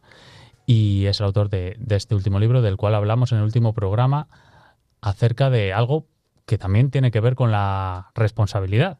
Y quería preguntarle, como cinéfilo, porque participa en nuestro, en nuestro programa y en la sección de Desvelarte, aportando sus ideas en los valores en el cine, y en este caso quería preguntarle sobre la responsabilidad en él. Pero primero voy a saludar. Buenas noches, José. ¿Qué tal? Buenas noches, Ángel. ¿Cómo estáis? Muy bien, aquí desde la Sierra de la Culebra esperando tu intervención para que nos hables un poco sobre la responsabilidad en el cine, o mejor dicho, si el cine tiene una responsabilidad con el espectador o el creador del cine, el director, el guionista, ¿cuál es la responsabilidad de, del cine para los que consumimos cine? Es, es una buena pregunta. Y el otro día cuando lo comentabas, pues la verdad es que daba mucho que pensar. Pero es verdad que, como dices, eh, el cine como, como motor de la sociedad que es, que, que yo creo que, que lo es, eh, en verdad, es, un, es una pieza importante en la sociedad, al menos eh, hoy en día o a lo largo de los últimos 100 años, ¿no? Pues el cine tiene una responsabilidad. eh, tiene la responsabilidad de educar a la sociedad, por así decirlo, ¿no? Pero a su vez, a lo largo de su historia, eh, pues ha emitido o inculcado la idea de, de- de ser responsable, ¿no? Eh, ahora bien, no debemos confundir el concepto de responsabilidad con el adoctrinamiento. Estoy pensando en esas películas eh, de la época soviética, esas películas rusas que directamente se dedicaban a ser eh, pura política, ¿no? Puro adoctrinamiento. Y tampoco debemos confundir el inculcar la idea de ser responsable de la que hablaba con la censura. Y digo esto porque ese fue el error eh, de, de lo que quiero hablar esta noche un poquito, ese fue el error en el que cayó durante casi 40 años el famoso Código Hayes, instaurado en, en Hollywood eh, a principios de los años 30, con el objetivo un poco de defender y de proteger los valores de, de la sociedad americana, una sociedad correcta, eh, obviamente cristiana y demás, ¿no? durante los años de Código Hayes, que fueron muchos, ¿eh? fueron eh, prácticamente 40, hasta 1967, si no me equivoco, pues eh, las películas en efecto inculcaban casi a la fuerza la idea de ser responsables, pero repito, casi a la fuerza, ¿no? Los finales debían ser los correctos, los personajes debían actuar bien y los que lo hacían mal, por supuesto, eran castigados, siempre. Al, al final de la película, pues eran, eh, digamos, aplastados por el peso de, de la justicia o de la ley, ¿no? Eh, ¿Qué pasa? Que a partir de los años eh, 70 eso, eso cambia radicalmente y los, los malos, una vez que cae el código Hayes, los malos no solo eh, ganan en algunas películas, sino que además consiguen caer bien al espectador. El espectador casi se siente identificado con los malos y les apoya. Pienso fundamentalmente en una película en la que todos tenemos en la cabeza, que es El Padrino, ¿no? que fue absolutamente revolucionaria en ese sentido, al ver cómo los Corleone, pues eh, con todo nos caían bien, seguíamos sus hazañas y veíamos que eran unos personajes que nos agradaban, cuando realmente pues estábamos hablando de gángsters, ¿no? el, el, el hombre que estaba detrás de eso, que es Robert Evans, que por cierto ahora hay, hay una serie muy interesante que trata sobre sus años dorados, que era el, el jefe de Paramount durante esos años, eh, y que es el autor también de películas como Chinatown o Love Story, es decir, películas que ahondaban mucho en la moralidad y que también tenían finales muy muy muy, muy feos, ¿no? Que, que finales que terminaban mal, ¿no? Pues eh, tenía una frase muy muy interesante que decía que no hay que darle al público lo que quiere ver, sino lo que necesita ver. Pues ese es un poco el concepto que cambia el cine eh, para siempre y cómo eh, las películas a partir de ese momento eh, cambian de manera radical, ¿no? Y el código Hayes queda totalmente eliminado. ¿Quién decía ¿Qué esto? Que Esta, frase la voy a la voy a tuitear luego, la voy a poner. es para- una, peli- es una, es una pues, em, frase que yo no sé si llega a decir él realmente, pero que he visto que dice en la serie que va sobre sus años dorados, que es Robert Evans, el jefe de Paramount durante esos Sí, años sí, sí. dorados, ¿no? El cine gana en libertad a lo largo de todos esos años y hasta ahora, pero claro, pierde en responsabilidad. Eh, ahora con estudios como, como Disney, plegados a las eh, nuevas, eh, digamos, corrientes políticas o, o morales como, como el movimiento woke, ¿no? que está tan de moda en Estados Unidos, pues parece que ha ganado de nuevo en responsabilidad, pero ha perdido en libertad. A Disney se le acusa ahora mismo pues de ser rehén de estas nuevas, digamos entre comillas, imposiciones, ¿no? Eh, si nos fijamos también en los premios Oscars, pues también está pasando un poco lo mismo. No quiero meterme en un jardín, pero en fin, a lo largo de la última década los premios Oscars han ido más han ido más un poco orientados hacia lo políticamente correcto, hacia la defensa de la responsabilidad, ¿no? Mm. Que a lo, a lo meramente eh, a fijarse en si una película es buena o no, ¿no? ¿Hay un término medio? ¿Debemos obligar al cine a, a- a ser responsable? Pues no lo sé. La línea entre la responsabilidad y la, y la falta de libertad es muy fina, ¿no? Mm. Y yo creo que no es justo obligar al cine a estar eh, permanentemente haciendo ese equilibrio eh, sobre esa línea, ¿no? Creo que ese es un ejercicio que le corresponde al espectador, tanto dentro como fuera de la sala de cine. Ahora bien, que el cine tiene una responsabilidad, eso es evidente, pero eh, creo que es más importante que tenga libertad.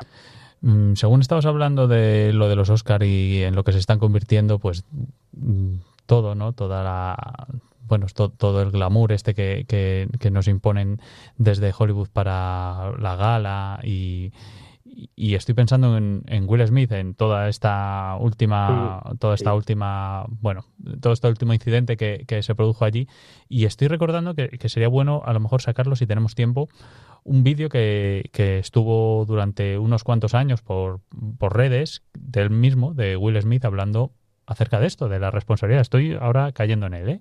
Y hablaba de la diferencia entre la responsabilidad y la culpabilidad.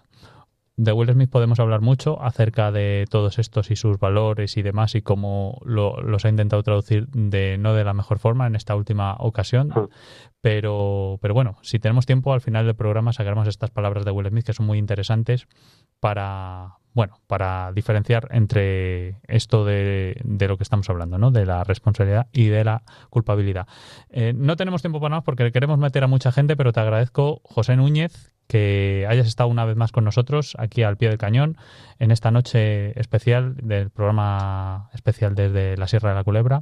Así que te doy las gracias y has cumplido con tu responsabilidad de ser crítico de cine y de, y de ser, bueno, pues un- uno de los fijos de, de este programa en casi todos los programas. Así que te lo agradezco. Un placer, ya lo sabes. Contad conmigo siempre que, que queráis. Fantástico programa y, y un abrazo a todos. Pues José Núñez es periodista de Euronews, como ya saben, autor del libro Sucran My Friends, recientemente estrenado y el cual recomiendo a todos ustedes y se lo agradecemos infinitamente. Buenas noches, José.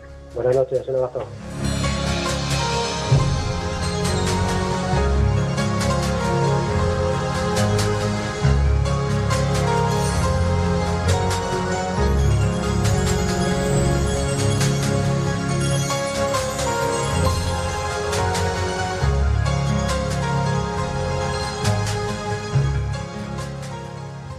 He rescatado a otro de los vecinos que están aquí escuchándonos en directo en Pobladura de Aliste haciendo este programa también con nosotros. Y pues es, José, José de Casa, que nos va a leer un poema de Eulogio Vaquero que verbaliza pues sentimientos de alistanos y de foráneos y apunta a parte de la solución, la que busca esta plataforma de la que vamos a hablar dentro, dentro de un rato a base de una lluvia de ideas. Mm, léenos este poema de Eulogio Vaquero, José. Apaga la tele, mujer, que van a dar las noticias y no quiero oír que Aliste está en la ruina. Baja persianas, mujer, o corre bien las cortinas. No quiero ver a mi sierra hecha una ruina. Si alguien me llama mujer, dile que estoy llorando, porque mi trabajo de joven el fuego lo ha devorado. Ya no oiremos el aullar de lobos, ni corzos correr asustados, ni la berrea de ciervos en las noches encelados. La sierra está de luto y los campos aledaños. No esperemos mucha ayuda, la solución son tus manos.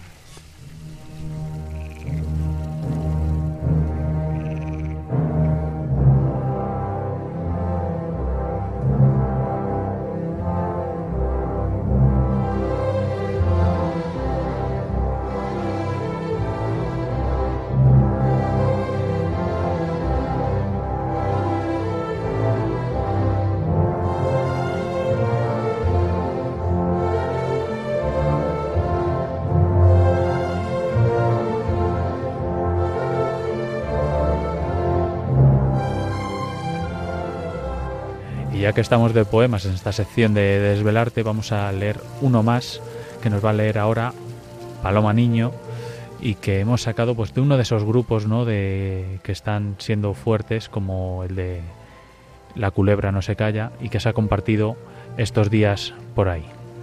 Sí, es el poema de Nila Briceño Lang y bueno, dice, ahora en España, el Valle de la Culebra serpentea entre cenizas, el lobo ya no baila, a la luna castellana, todo el valle es un lamento de árboles en llama, llueve la indiferencia, las cenizas del olvido, lobos sobrevivientes en reducida manada a sus ancestros invocan y maldicen, bendicen al hombre que no ayudó, al hombre que al fin llegó.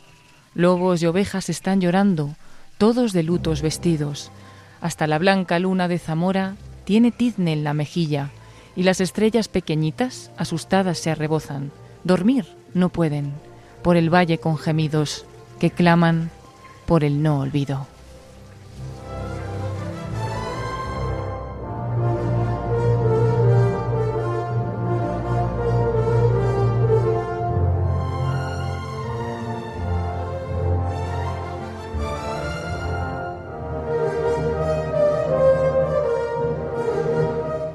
Les recuerdo que estamos en el programa especial del Candil en directo que durará hasta las 2 de la mañana. Normalmente a estas horas estaríamos empezando porque normalmente este programa es de 1 a 2 de la mañana, pero estamos haciendo un programa especial desde las 12 y también con llamadas en directo que enseguida recordamos que pueden llamar en el 91005 9419 que es nuestro teléfono del directo 91005 9419 les recordamos que este programa durará hasta las 2 y bueno, pueden participar, ya lo saben, en este programa especial de la responsabilidad acerca de este incendio que ha ocurrido en Zamora en los últimos 11 días.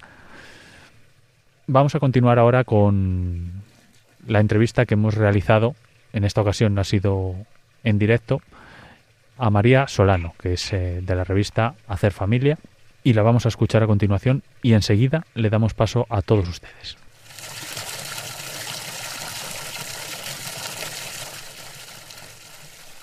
Tenemos a continuación con nosotros a María Solano, que es directora de la revista Hacer Familia y decana de la Facultad de Humanidades San Pablo CEU de Madrid. Eh, María, buenas, buenas noches. Buenas noches, Ángel. Buenas noches a ti y a todas las personas que nos están escuchando. Encantado de que estés con nosotros esta noche en este programa especial de que hablamos sobre la responsabilidad y que estamos haciendo en directo desde la Sierra de la Culebra. Y me gustaría preguntarle a María, a María Solano, cómo podemos educar desde la responsabilidad, que es el tema que tratamos hoy, el valor que estamos sobre el que estamos indagando, cómo educamos desde la responsabilidad a los niños. Mm, interesantísima pregunta porque es una de las cuestiones más difíciles de educar y más importantes al mismo tiempo. Voy a poner un ejemplo muy sencillo eh, y es que en la educación de los hijos nosotros pasamos por distintas etapas. Una primera etapa es la que en la que enseñamos a los a los hijos a ocuparse del yo, ¿no? De las cosas que les competen a ellos. Hay una segunda etapa en la que les enseñamos a ocuparse de nosotros, las cosas que competen a la comunidad, ¿no? en este caso cuando son muy pequeños pues a la familia. Pero el, el gran proceso educativo se completa cuando conseguimos que se ocupen del vosotros, es decir, de algo que no les afecta directamente, pero que es importante también para ellos. El vosotros se entiende muy bien con un ejemplo que todos hemos visto, todos los que somos padres hemos visto en alguna ocasión, eh, que es que hay un jersey, por ejemplo, tirado en medio de un pasillo y entonces decimos, fulanito, recoge el jersey. Y el niño dice, es que no es mío, ¿no? Entonces, el conseguir que ese niño recoja ese jersey que no es suyo por el bien común, ese sería como el tercero de los pasos. Ya. El, primer paso es muy fácil. Eh, eh, para educar a los niños y a los adolescentes y a los jóvenes en la responsabilidad basta que aprendan a ocuparse de sus propias cosas. Eso lo hacemos desde que son muy pequeños, les enseñamos a hacerse la cama, les enseñamos a preparar su mochila, a hacer los deberes. Y esa parte de responsabilidad de aquellos asuntos que les son propios eh, normalmente la tienen bastante conseguida. Es decir, ellos, ahora que esta noche que, estamos aquí en la Sierra de la Culebra ¿no? con, nuestros oyentes, pues ellos no van a hacer cosas que estén mal en, lo que les compete directamente, ¿de acuerdo? Entonces la, responsabilidad eh, del comportamiento propio pues está como bastante marcada. La parte de nosotros es un pelín más complicada porque ya supone hacer algo por los demás eh, que me va a beneficiar a mí, pero que supone un esfuerzo extra y entramos en un en una eh, problemática habitual que es cuánto ha hecho cada cual, ¿no? Em, y es difícil educar en esta responsabilidad. Eh, trucos. Sí.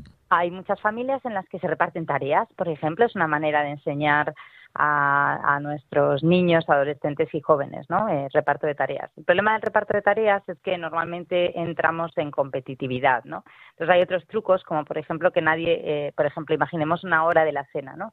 En vez de repartir tareas, decimos, nadie se sienta hasta que todos no nos podemos sentar.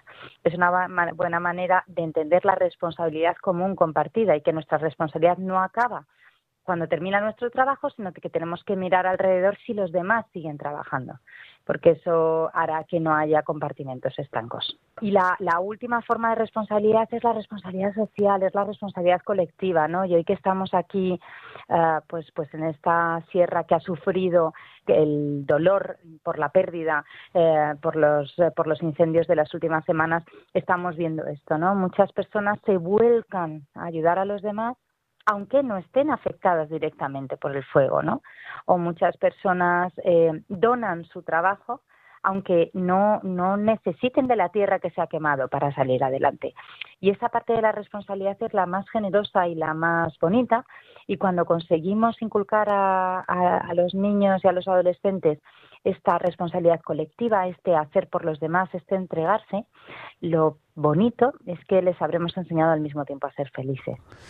Es, es muy interesante todo esto que nos cuenta María Solano y por, por, profundizar un poco más, o sea, yo, yo me quiero poner en el pellejo también de los de los niños de aquí, ¿eh? que son pocos, cada vez menos, porque también debido a, a todo esto tan necesario de, de volver a, repoblar los pueblos, no solo de árboles, sino de personas, pues cada vez son, mm, hay gente hay gente que va siendo más mayor y cada vez quedan menos niños o menos jóvenes en, estos en estos parajes y es otro de los retos no eh, no solo el inculcarles los valores como el de la, responsabilidad que del que estamos hablando sino hacerlo también con las personas mayores que son las que quedan. Por supuesto se está hablando mucho en, en los grupos en las plataformas de cómo hacer un buen proyecto para los próximos años no igual que se hizo hace 50 o 60 años mm, repoblando todos los pinares que se han quemado ahora, pues hacerlo mm, de una forma mejor. Pero yo no sé,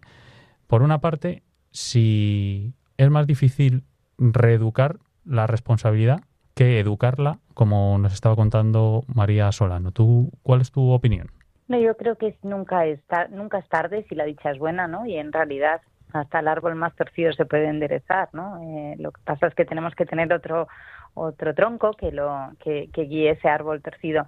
Eh, yo creo que eh, al revés debemos ver en los en, situaciones tan tristes como la que hemos vivido en la en, la Sierra de la Culebra y otros lugares de España donde también ha habido ha habido incendios. Lo que tenemos que ver es una oportunidad, no una oportunidad de crecimiento, una oportunidad de saber que aunque aparentemente todo nos lleve a la desesperación, en realidad lo que hagan los mayores y los niños de hoy es lo que van a vivir, lo que van a vivir las futuras generaciones y eso también es muy bonito porque el aporte de hoy no lo voy a, lo que yo siembro no lo recojo porque un, pinar tardará en crecer. Sin embargo, el que yo hoy plante eh, o replante ¿no? Eh, eh, esos pinos que necesitamos para la reforestación de las áreas dañadas, supone que es mi legado para siempre y eso también es muy enriquecedor, ¿no? Eh, la capacidad de aportar a los demás, aunque yo no vaya a ver directamente aquello que he aportado, ¿no? La mirada a largo plazo, que quizá es una mirada que hemos perdido en la sociedad actual tremendamente cortoplacista ¿no? y, marcada por, por ritmos muy, muy, muy cortos en el tiempo. Pues María, te agradezco mucho. Me quedan algunas cosas también en el tintero sobre las que preguntarte, pero bueno, vamos eh, quemando también el tiempo, eh, permítanme la expresión de esta noche. Vamos a tener muchas más, muchos más invitados durante la noche y quiero agradecer a María Solano, que es directora de la revista Hacer Familia, su participación en el candil de esta noche, que es además decana de la Facultad de Humanidades de la Universidad San Pablo CEU. Muchas gracias por estar con nosotros, María. Muchas gracias, muchísimas gracias a ti, Ángel, y muchísimas gracias a todos los que nos estáis escuchando. Un abrazo enorme. Un abrazo.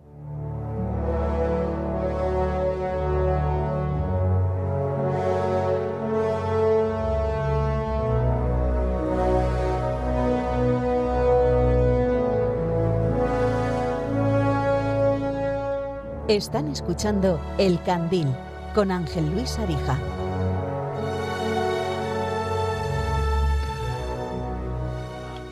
Vamos a meter también algún, alguna nota de voz, algún mensaje de WhatsApp que nos está llegando y en esta ocasión corresponde a alguien de muy cercano aquí, a este pueblo de Pobladura de Aliste, de Carlos Bazal.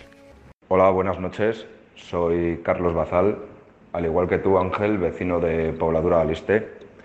Y simplemente quería darte las gracias por darle visibilidad a la tragedia que nos ha ocurrido en nuestra zona y que no nos olvidemos que Aliste existe y entre todos pronto nos recuperaremos. Un abrazo.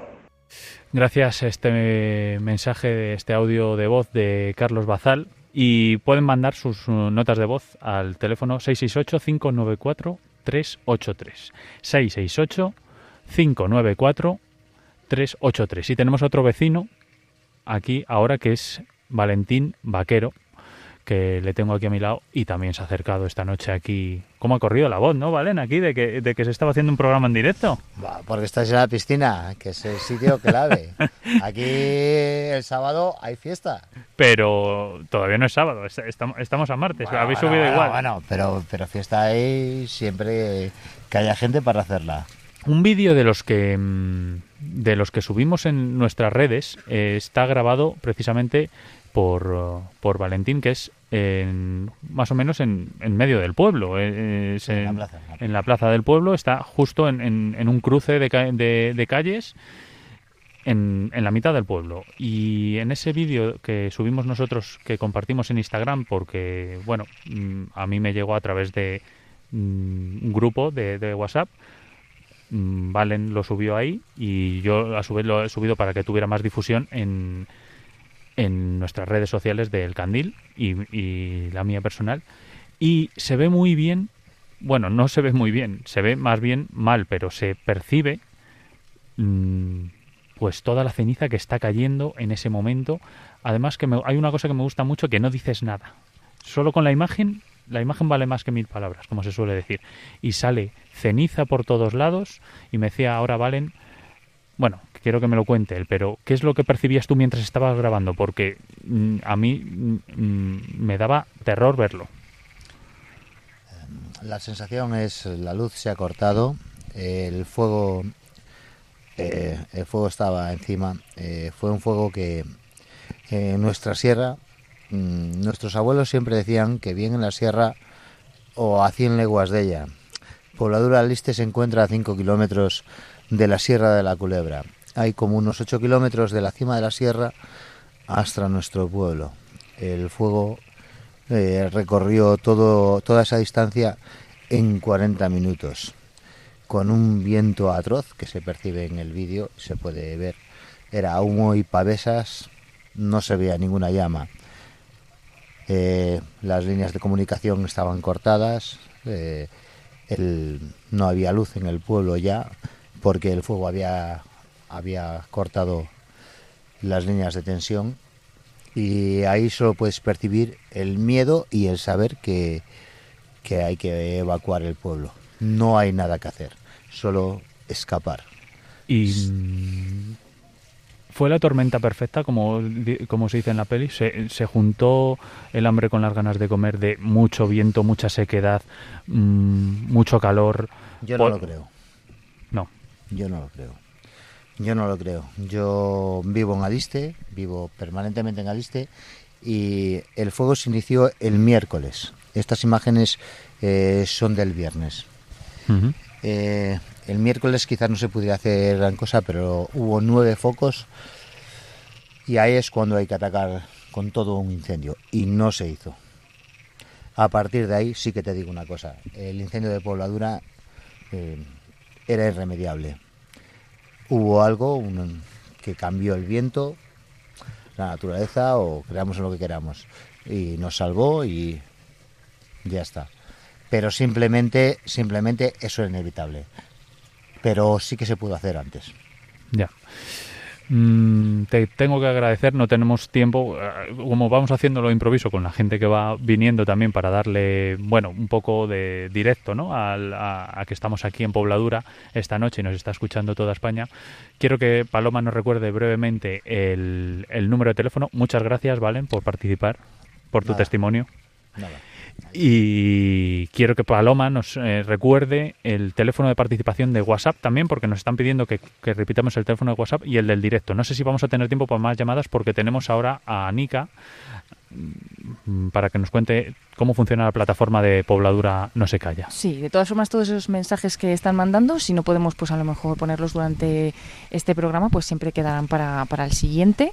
Agradecemos a todos esos mensajes en el 668-594-383 y, y bueno, pues también en el teléfono de directo, el 91 005 94 19.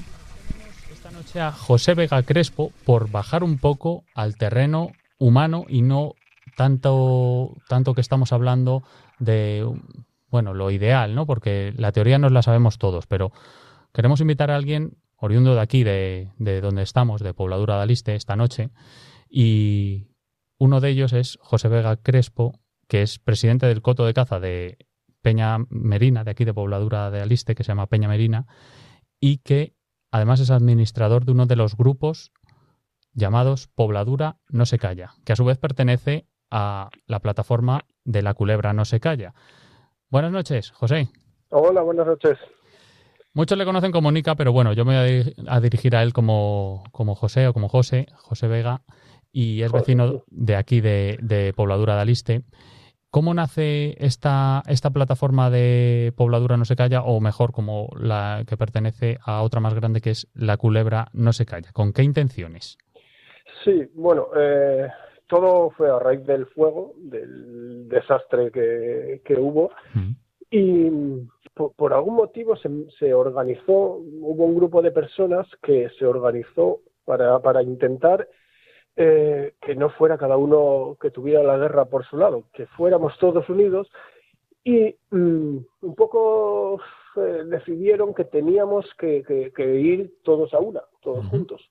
Y se creó una plataforma, la Sierra no se calla, o sea, perdona, la Culebra no se calla, y como somos pueblos pequeñitos, nos conocemos unos otros y demás. Y, y esa fue la, la, la principal idea, mm, fue para, para dar voz todos unidos y se- reivindicar todos unidos. De hecho, en, en un día se, or- se organizó la manifestación, que, que- que es muy difícil, en un día juntar a 4.000, 5.000 personas, y más tratándose de, un- de una zona así tan despoblada, juntar 4 o 5.000 personas allí en Zamora, un poco para... Pues esa fue la, la, la idea, juntarse un poco todos los pueblos afectados. Ya.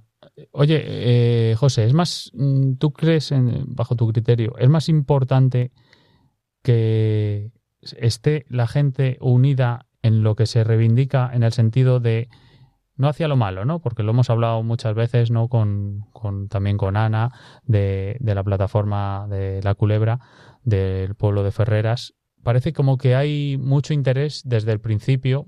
No sé, no sé si decir interés, pero como que eso nos tira más la sangre a, a despotricar, ¿no? A, a sacar lo malo, a meternos en política, a decir este ha tenido más la culpa, esto otro. Hay que buscar más, menos culpables y más responsabilidades, mirarnos un poco al ombligo y decir qué podemos hacer nosotros. ¿Va, va de esto Eso. un poco la, la plataforma?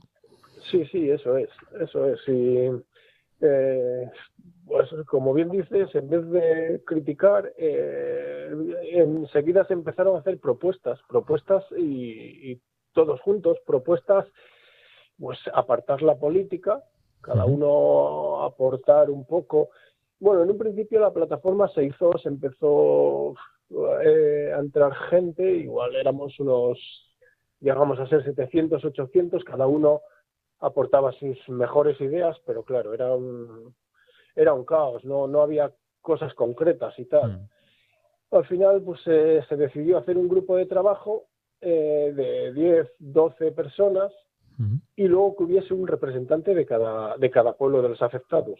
Yo concretamente soy pues un poco el que da voz o el representante, el, el que informa al grupo de pobladura no pobladura no se calla, con pues eso, un poco concretar ideas, concretar ideas todos unidos, ver qué se puede hacer, qué mm, ayudas, qué se puede hacer, gestiones eh, en un grupo reducido, ideas más concretas y comuni- comunicarlo en general a, a- a todos los pueblos afectados de, de la Sierra de la Culebra.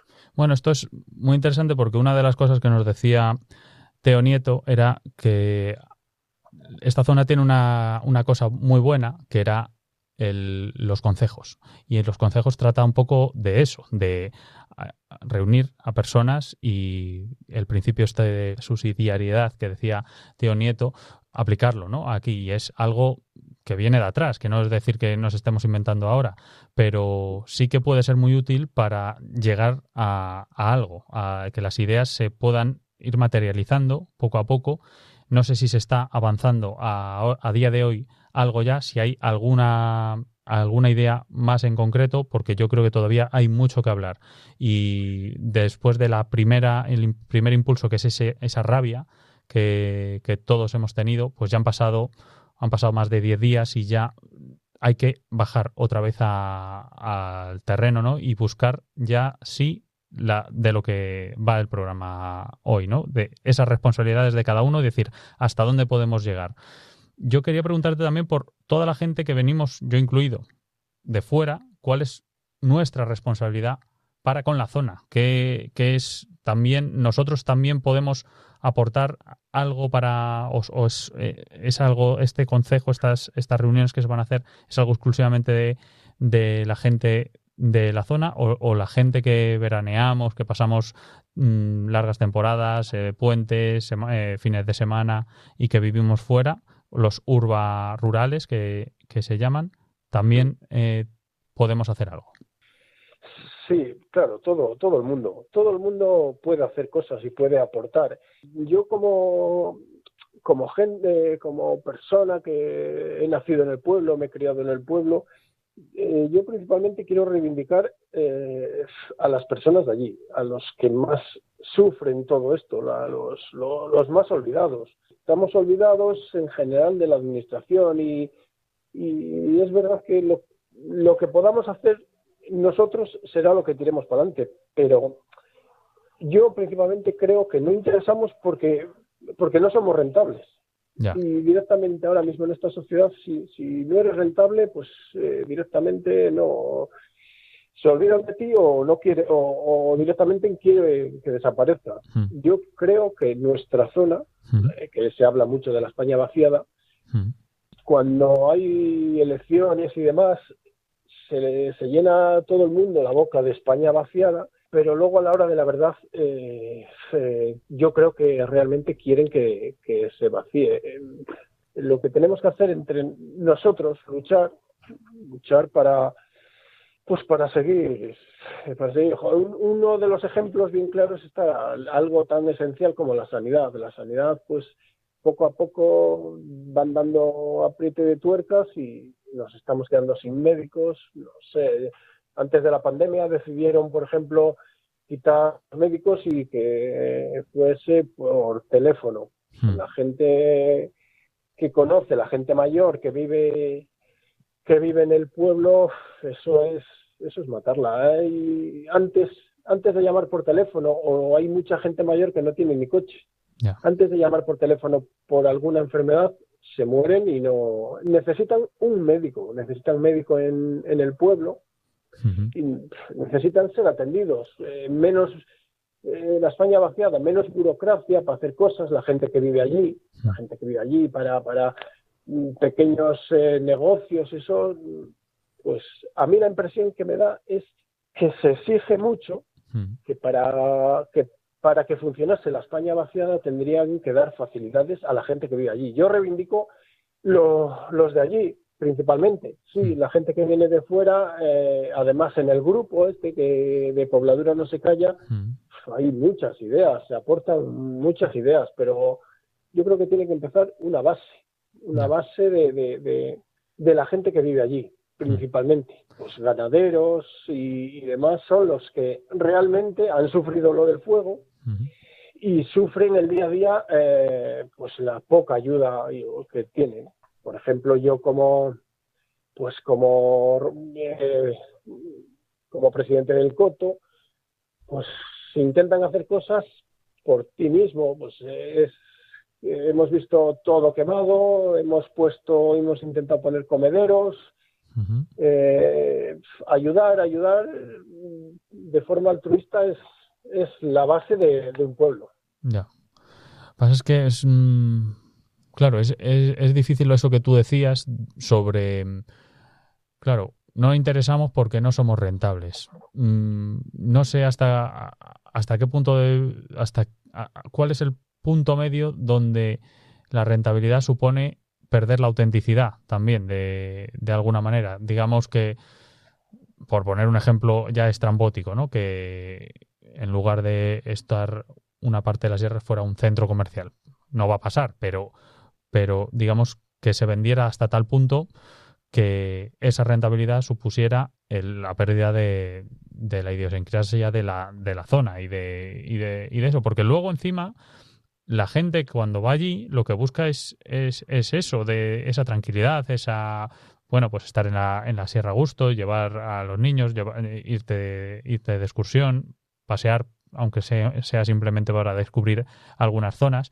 Entonces, igual tiene que venir una subvención de otro tipo, no sé, de turismo, de lo que sea. Por supuesto, lo primero es la sanidad, ¿eh? como tú has dicho, yo estoy de acuerdo que eso es lo primero, que la base, el epicentro de todo tiene que ser la sanidad y los que están allí, los primeros sufriendo eso, después de que son los que han levantado también esa sierra que se ha quemado ahora, toda esa gente mayor, son los, los, los que la han quemado y ahora son los que les están dejando, digamos, en la estacada, por así decirlo.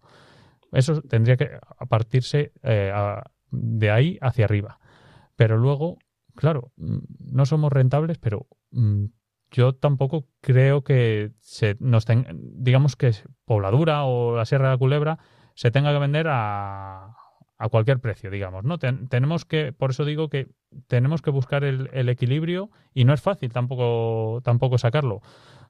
Eh, ¿se, se está llegando a alguna idea mínimamente para, digamos, además de desde, desde abajo, ¿eh? desde, desde, desde los de abajo, que son lo- somos los que estamos pidiendo y reivindicando algo, algún consenso, algún consenso mínimo para partir de algo.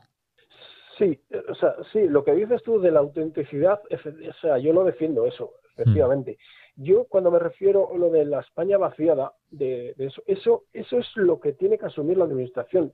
Tanto que dicen de la España vaciada, pues ese plus es, es verdad que un- una persona en Pobladura de Aliste eh, cuesta más que, que alguien en Valladolid, por Mm. ejemplo.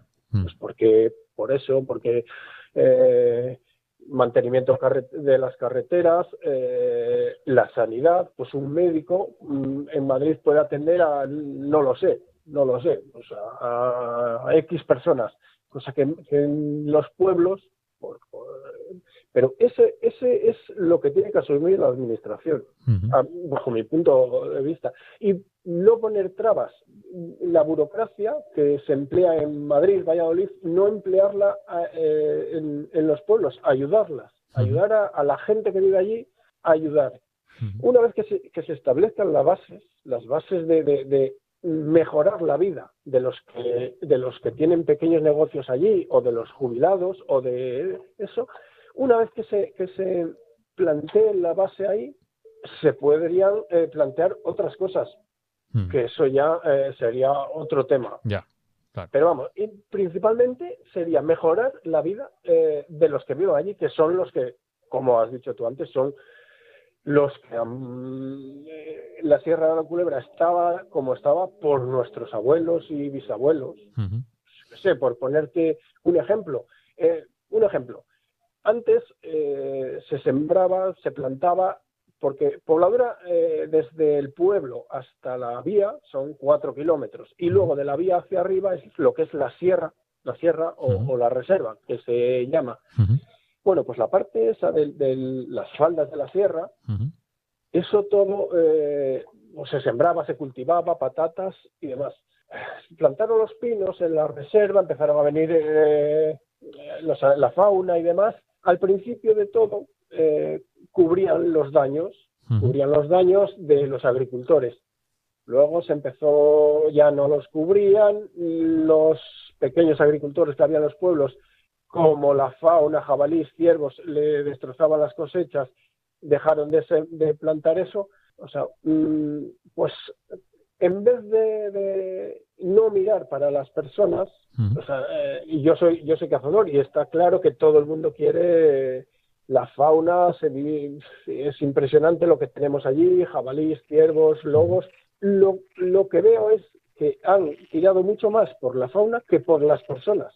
Pues, por ejemplo, el tema del lobo. El tema del lobo es- está claro que queremos lobos. Todo el mundo. O sea, tú si preguntas en pobladura, todo el mundo quiere lobos pero con un control, porque concretamente hay cuatro ganaderos en pobladura.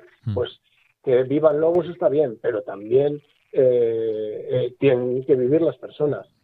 Y esas administraciones mm, cada vez, no sé, tengo la sensación que lo que quieren es que nos vayamos para convertir todo pues en una reserva y, y gestionarlo ellos. No sé si has oído el famoso casal, es como una reserva, Sí. como un pequeño paraíso. Se habla tiene- mucho de eso también, sí.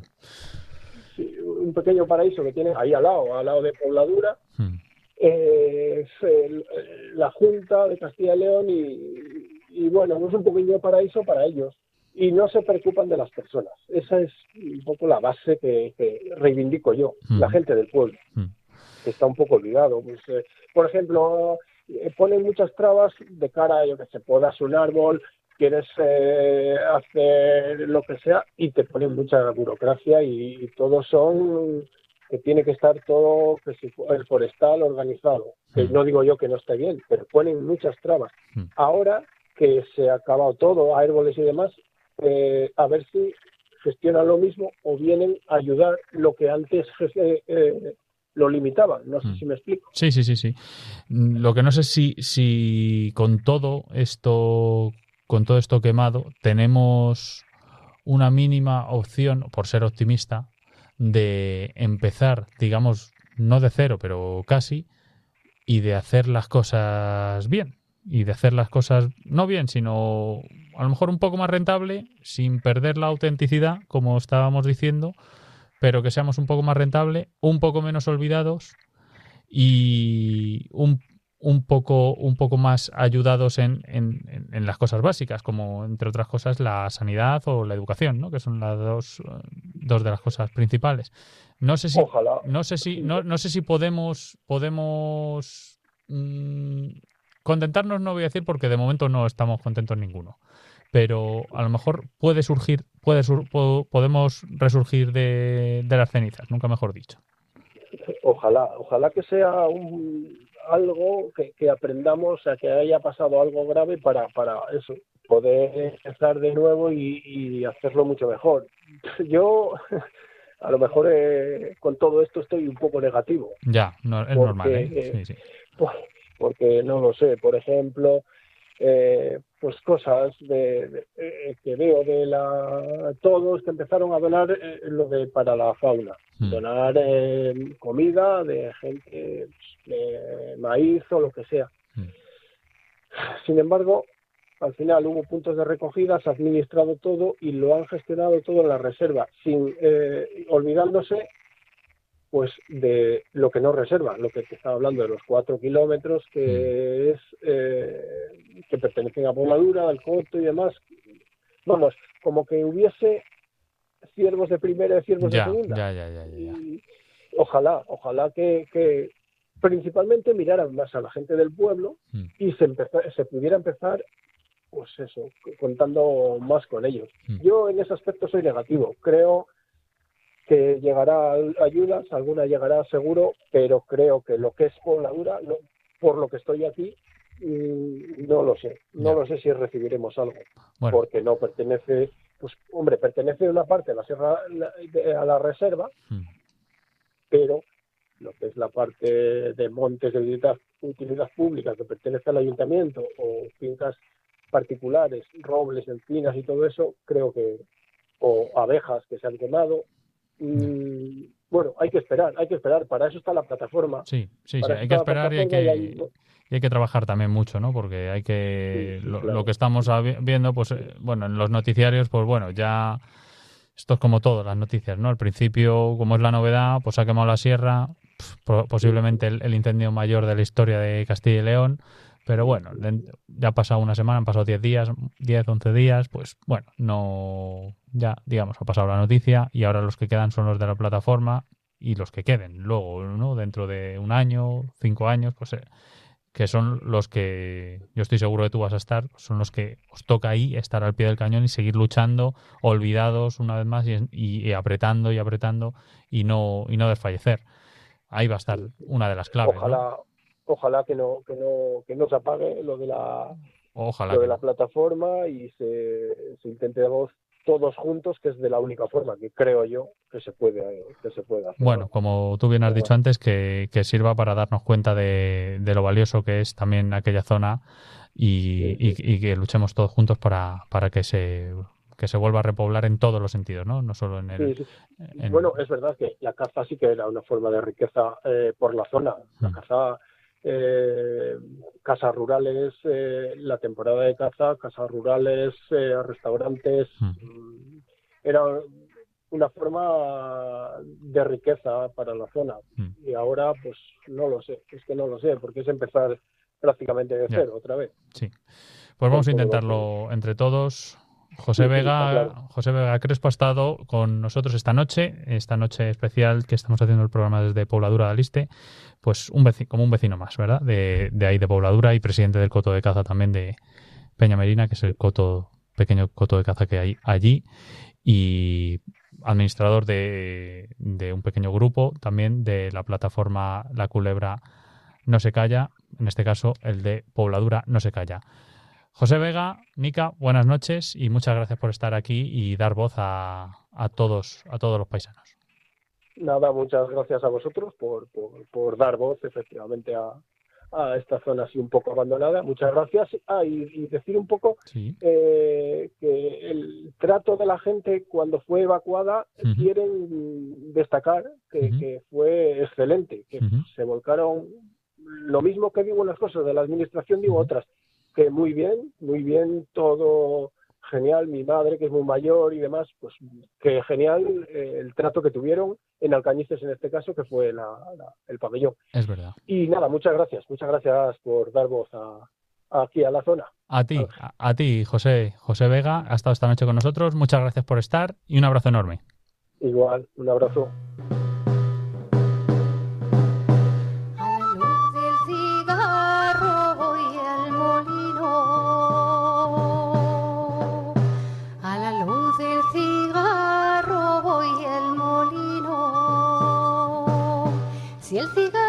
Se apaga, ay, si el cigarro se apaga, ay, si el cigarro se apaga, morena, me voy contigo.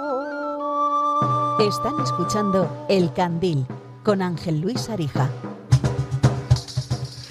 Paloma, se nos está acabando el programa. ¿Qué hacemos? Pues no podemos hacer nada porque el tiempo corre y en la radio pues casi sí cabe más. Así que nada, eh, invitar a los oyentes a que se conecten también en el próximo programa del Candil en el que seguiremos hablando de la responsabilidad y bueno, también esos mensajes que queden hoy por, por meter, que no se pueda, a los que no se pueda dar voz, pues también para el próximo programa seguro que podemos tenerlos.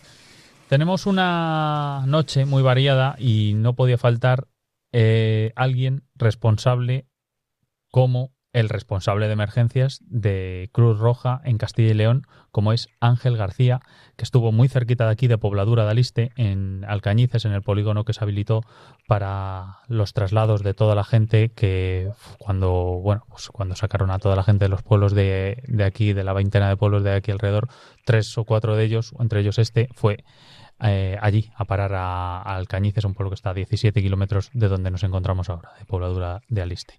Y tenemos a Ángel García, que es el responsable, como digo, de emergencias de Cruz Roja en Castilla y León. Buenas noches, Ángel. Hola, buenas noches, Ángel. ¿Qué tal? Oye, ¿cómo, ¿cómo es la responsabilidad de alguien que se dedica a las emergencias de este tipo? ¿Cómo- ¿Cuáles son, cuál, ¿Cuál es el programa de actuación y cómo, cómo os responsabilizáis de cada una de las personas, sobre todo la mayoría gente mayor, que vienen con ataques de ansiedad, con, bueno, con desubicados, no sé, ¿no? Cuéntanos tú cómo, cómo, qué, qué tipo de perfil es el que llega y cómo, cómo os hacéis cargo de, de esa gente. ¿De qué manera? Bueno, pues nosotros en un tipo de emergencia de estas, eh, de estas características eh, lo dividimos en, en dos, tres partes. La primera es cubrir las necesidades básicas. En este caso, una vez que nos activan en lo que es la emergencia, y bueno, ya nosotros le hacemos un seguimiento a ese tipo de emergencias que saltó un par de días antes, ya, ya se oía que había un incendio, que podía saltar de nivel 1, salta a nivel 2, entonces nosotros ya estamos monitorizando desde, desde Valladolid, desde nuestro centro de operaciones autonómicos, estamos monitorizando todo lo que son las redes, todo lo que es el incendio, en contacto con uno o dos, y ya vamos preparándonos. Entonces, lo primero que hacemos, como te comentaba, es cubrir las necesidades básicas.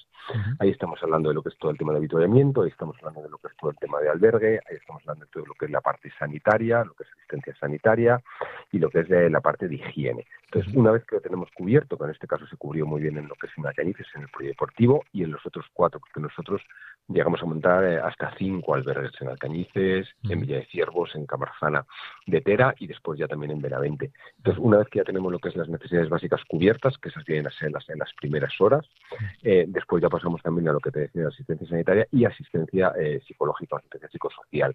Y es un poco, pues bueno, pues paliar esa, esa ansiedad, esa incertidumbre, ese miedo que en este caso, pues todas las personas, en este caso mayores, pero de cualquier otra edad, pues nos daría si nos sacan de, de nuestra casa por la noche, a mitad de la noche, y vemos las llamas, porque es que las llamas se veían al lado de, al lado de los pueblos. Ya. Eh, por un lado, bueno, es lo que tú decías, ¿no? Nos sacan ahí como de nuestra. Ya no es ni zona de confort, es de nuestra casa directamente y de nuestro vida. pueblo, de nuestra vida, sí, y no. Y, y- y, pues bueno, estás aturdido, ¿no? Yo me lo, me- me lo imagino así, ¿no? Como que estás aturdido, que no sabes qué pasa, te levantan, como algunos, algunos de aquí de Pueblo Duro del Liste, que yo recibí un mensaje a las 4 de la mañana, nos desalojan el pueblo, avisad a todo el mundo. Bueno, pues en ese momento no sé qué se te pasa por la cabeza, pero desde luego mm, no, no, no estás al 100% en, con, con, donde tienes que estar, ¿no? No, no estás con todas tus facultades seguro. Y- No, sobre todo en ese, en ese primer momento es un poco, fíjate, en ese primer momento casi ni piensas mucho, porque bueno, tienes todo lo que son los servicios de emergencia, Guardia Civil, eh, Cruz Roja, Protección Civil, y te sacan, te montas y sales corriendo con, con lo puesto.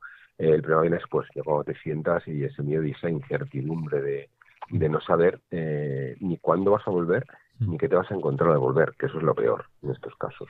aunque seáis, o tú en concreto seas el responsable de emergencias, ¿cómo es ahora que han pasado 11 días, o 10, 11 días, 12 días? ¿Cómo es ahora? ¿Cómo es ahora el, el proceso mental de alguien que ha vuelto al pueblo, ve toda la sierra quemada, eh, la gente mayor que incluso ha estado allí, no Pl- plantando esa- esos árboles, esa, esa tierra y ahora lo ve pues, destrozado? ¿Es un reflejo de cómo se sienten ellos por dentro? ¿Cómo pueden, cómo pueden, no sé cómo decirlo, cómo pueden llevarlo mejor esto? ¿Cómo, ¿Qué se puede hacer? Pues, pues realmente es, es- complicado porque para ellos se abre eh, una nueva vida. Es decir, toda la vida han conocido lo que es la Sierra de la Culebra, lo que es toda esa zona con los pastos verdes, con, los animales, con, con lo que es la zona del turismo también, que hay muchísimo, y ahora de repente se abre una nueva vida con una zona muy muy quemada. Pero bueno, igual yo creo que también hay que pensar un poquito en positivo. Igual que se regenera el bosque, igual que se va a regenerar en unos años, pero también el bosque, naturaleza es muy rápida y enseguida empiezan los arbustos, enseguida empieza lo que es la zarza, empieza, pues igual nosotros tenemos que en ese caso pues empezar otra vez, bueno, pues a pensar que esto ha ocurrido, que afortunadamente también nos tenemos que quedar con la parte positiva, que eso han sido aspectos materiales y además en este caso, bueno, pues pues bosque y naturaleza, que, que es una gran pérdida, pero pero ni en lo que es en los pueblos, por el, por, por el trabajo que se hizo ahí por las brigadas, ni lo que es en las personas, eh, pues ha habido ha habido que lamentar ningún ningún incidente ni ningún fallecimiento. Lo tanto, en esa parte también, bueno, pues nos, quedemos, nos tenemos que quedar y decir, venga, pues adelante no es fácil, ¿eh? es muy sencillo decirlo, es muy sencillo dar consejos, Ya. pero esto tiene que ser también algo interno de cada persona, decir, bueno, pues, pues venga, pero la gente mayor de los pueblos es muy resiliente, ahora está muy de moda lo que es la resiliencia, la resiliencia es la capacidad de, de levantarte enseguida, de volver a comer enseguida, y la gente de los pueblos, la gente mayor en ese sentido es muy resiliente, y enseguida pues pues vuelve otra vez para arriba, vuelve otra vez para adelante. Bueno, pues a ver si, si es verdad, pero bueno, ya que como te- nos quedamos con ese mensaje positivo que nos estás diciendo, Ángel, mm, voy a decirte que también acabamos de hablar con, bueno, con José Vega, que es eh, uno, de la- uno de los administradores de los múltiples grupos de La Culebra No Se Calla y que, y que ha dicho que de, la, de las pocas cosas que se pueden sacar positivo es lo bien que se estaba organizado todo, todo aquello de los polideportivos, toda la gente que se ha alojado allí durante dos días, tres días en Alcañices en concreto, que es donde se ha alojado la gente de este pueblo, que estaba súper bien organizado y perfectamente todo controlado y, y muy a gusto todo el mundo que ha estado allí y nada, enhorabuena en la parte que te toca a ti, que eres el responsable de, de emergencias de Cruz Roja en Castilla y León, pues en esta parte pues hay que hay que dar un mensaje positivo y que bueno, eso ha funcionado bien, gracias a Dios. Ahí, ahí agradecer sobre todo a toda la labor que hacen los voluntarios. Nosotros somos una organización precisamente de voluntariado y los voluntarios de, la- de los pueblos de alrededor, los voluntarios de la zona de Benavente, de Zamora, voluntarios que fueron también de Salamanca, de León, de Valladolid. Bueno, pues el trabajo que hicieron que es encomiable desde las 3 de la mañana que se levantaron y estuvieron 72 horas sin parar. Eso es agradecer ese trabajo y luego, bueno, pues la organización que tenemos en la institución y el, y el trabajo que hacemos todo el año. Nosotros nos estamos preparando y estamos realizando simulacros, ejercicios de coordinación, bueno, pues para luego en estas situaciones de emergencia, pues poder dar lo que la gente merece. Y es un sitio donde poder alojarse, un habituamiento, donde poder tener una zona digna y donde puedan pasar unas horas terribles, pero por lo menos que lo podamos, que podamos paliar dentro de la medida de esas, esas dificultades. Sí, pues fantástico y enhorabuena por el trabajo. Ángel García, responsable de emergencias de Cruz Roja en Castilla y León, muchas gracias por estar esta noche en el Candil, en, aquí en Pobladura de Aliste, transmitiéndolo en directo y te agradecemos que hayas participado con nosotros y que hayas aportado tu granito de arena también para contarnos cómo, cómo has vivido tú de primera mano todo este suceso. Muchísimas gracias a vosotros y muchísimas gracias por invitarnos a vuestro programa. Un abrazo enorme. Un saludo.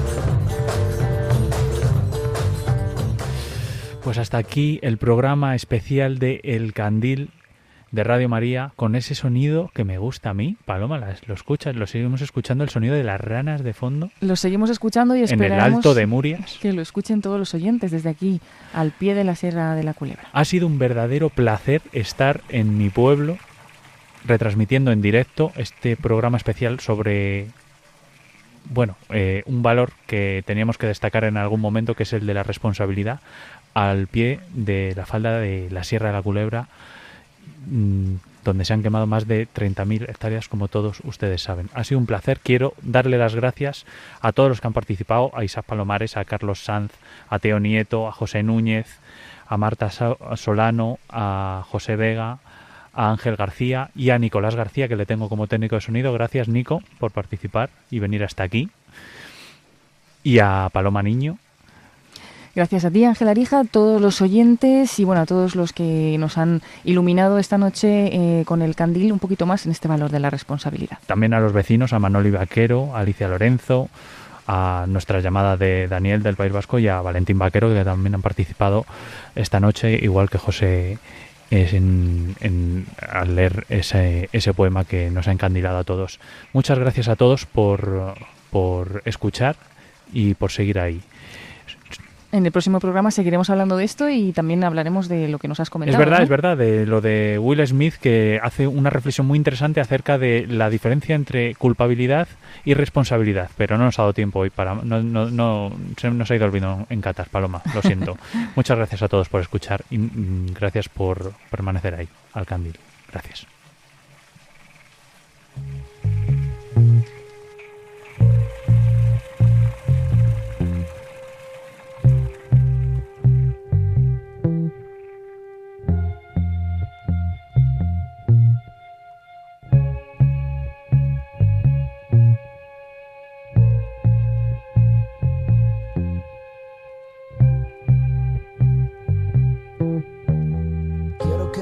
El atardecer Cuando el sol empieza a caer y tras él las farolas se encienden, el cielo se prende y se tiñe de tonos pastel.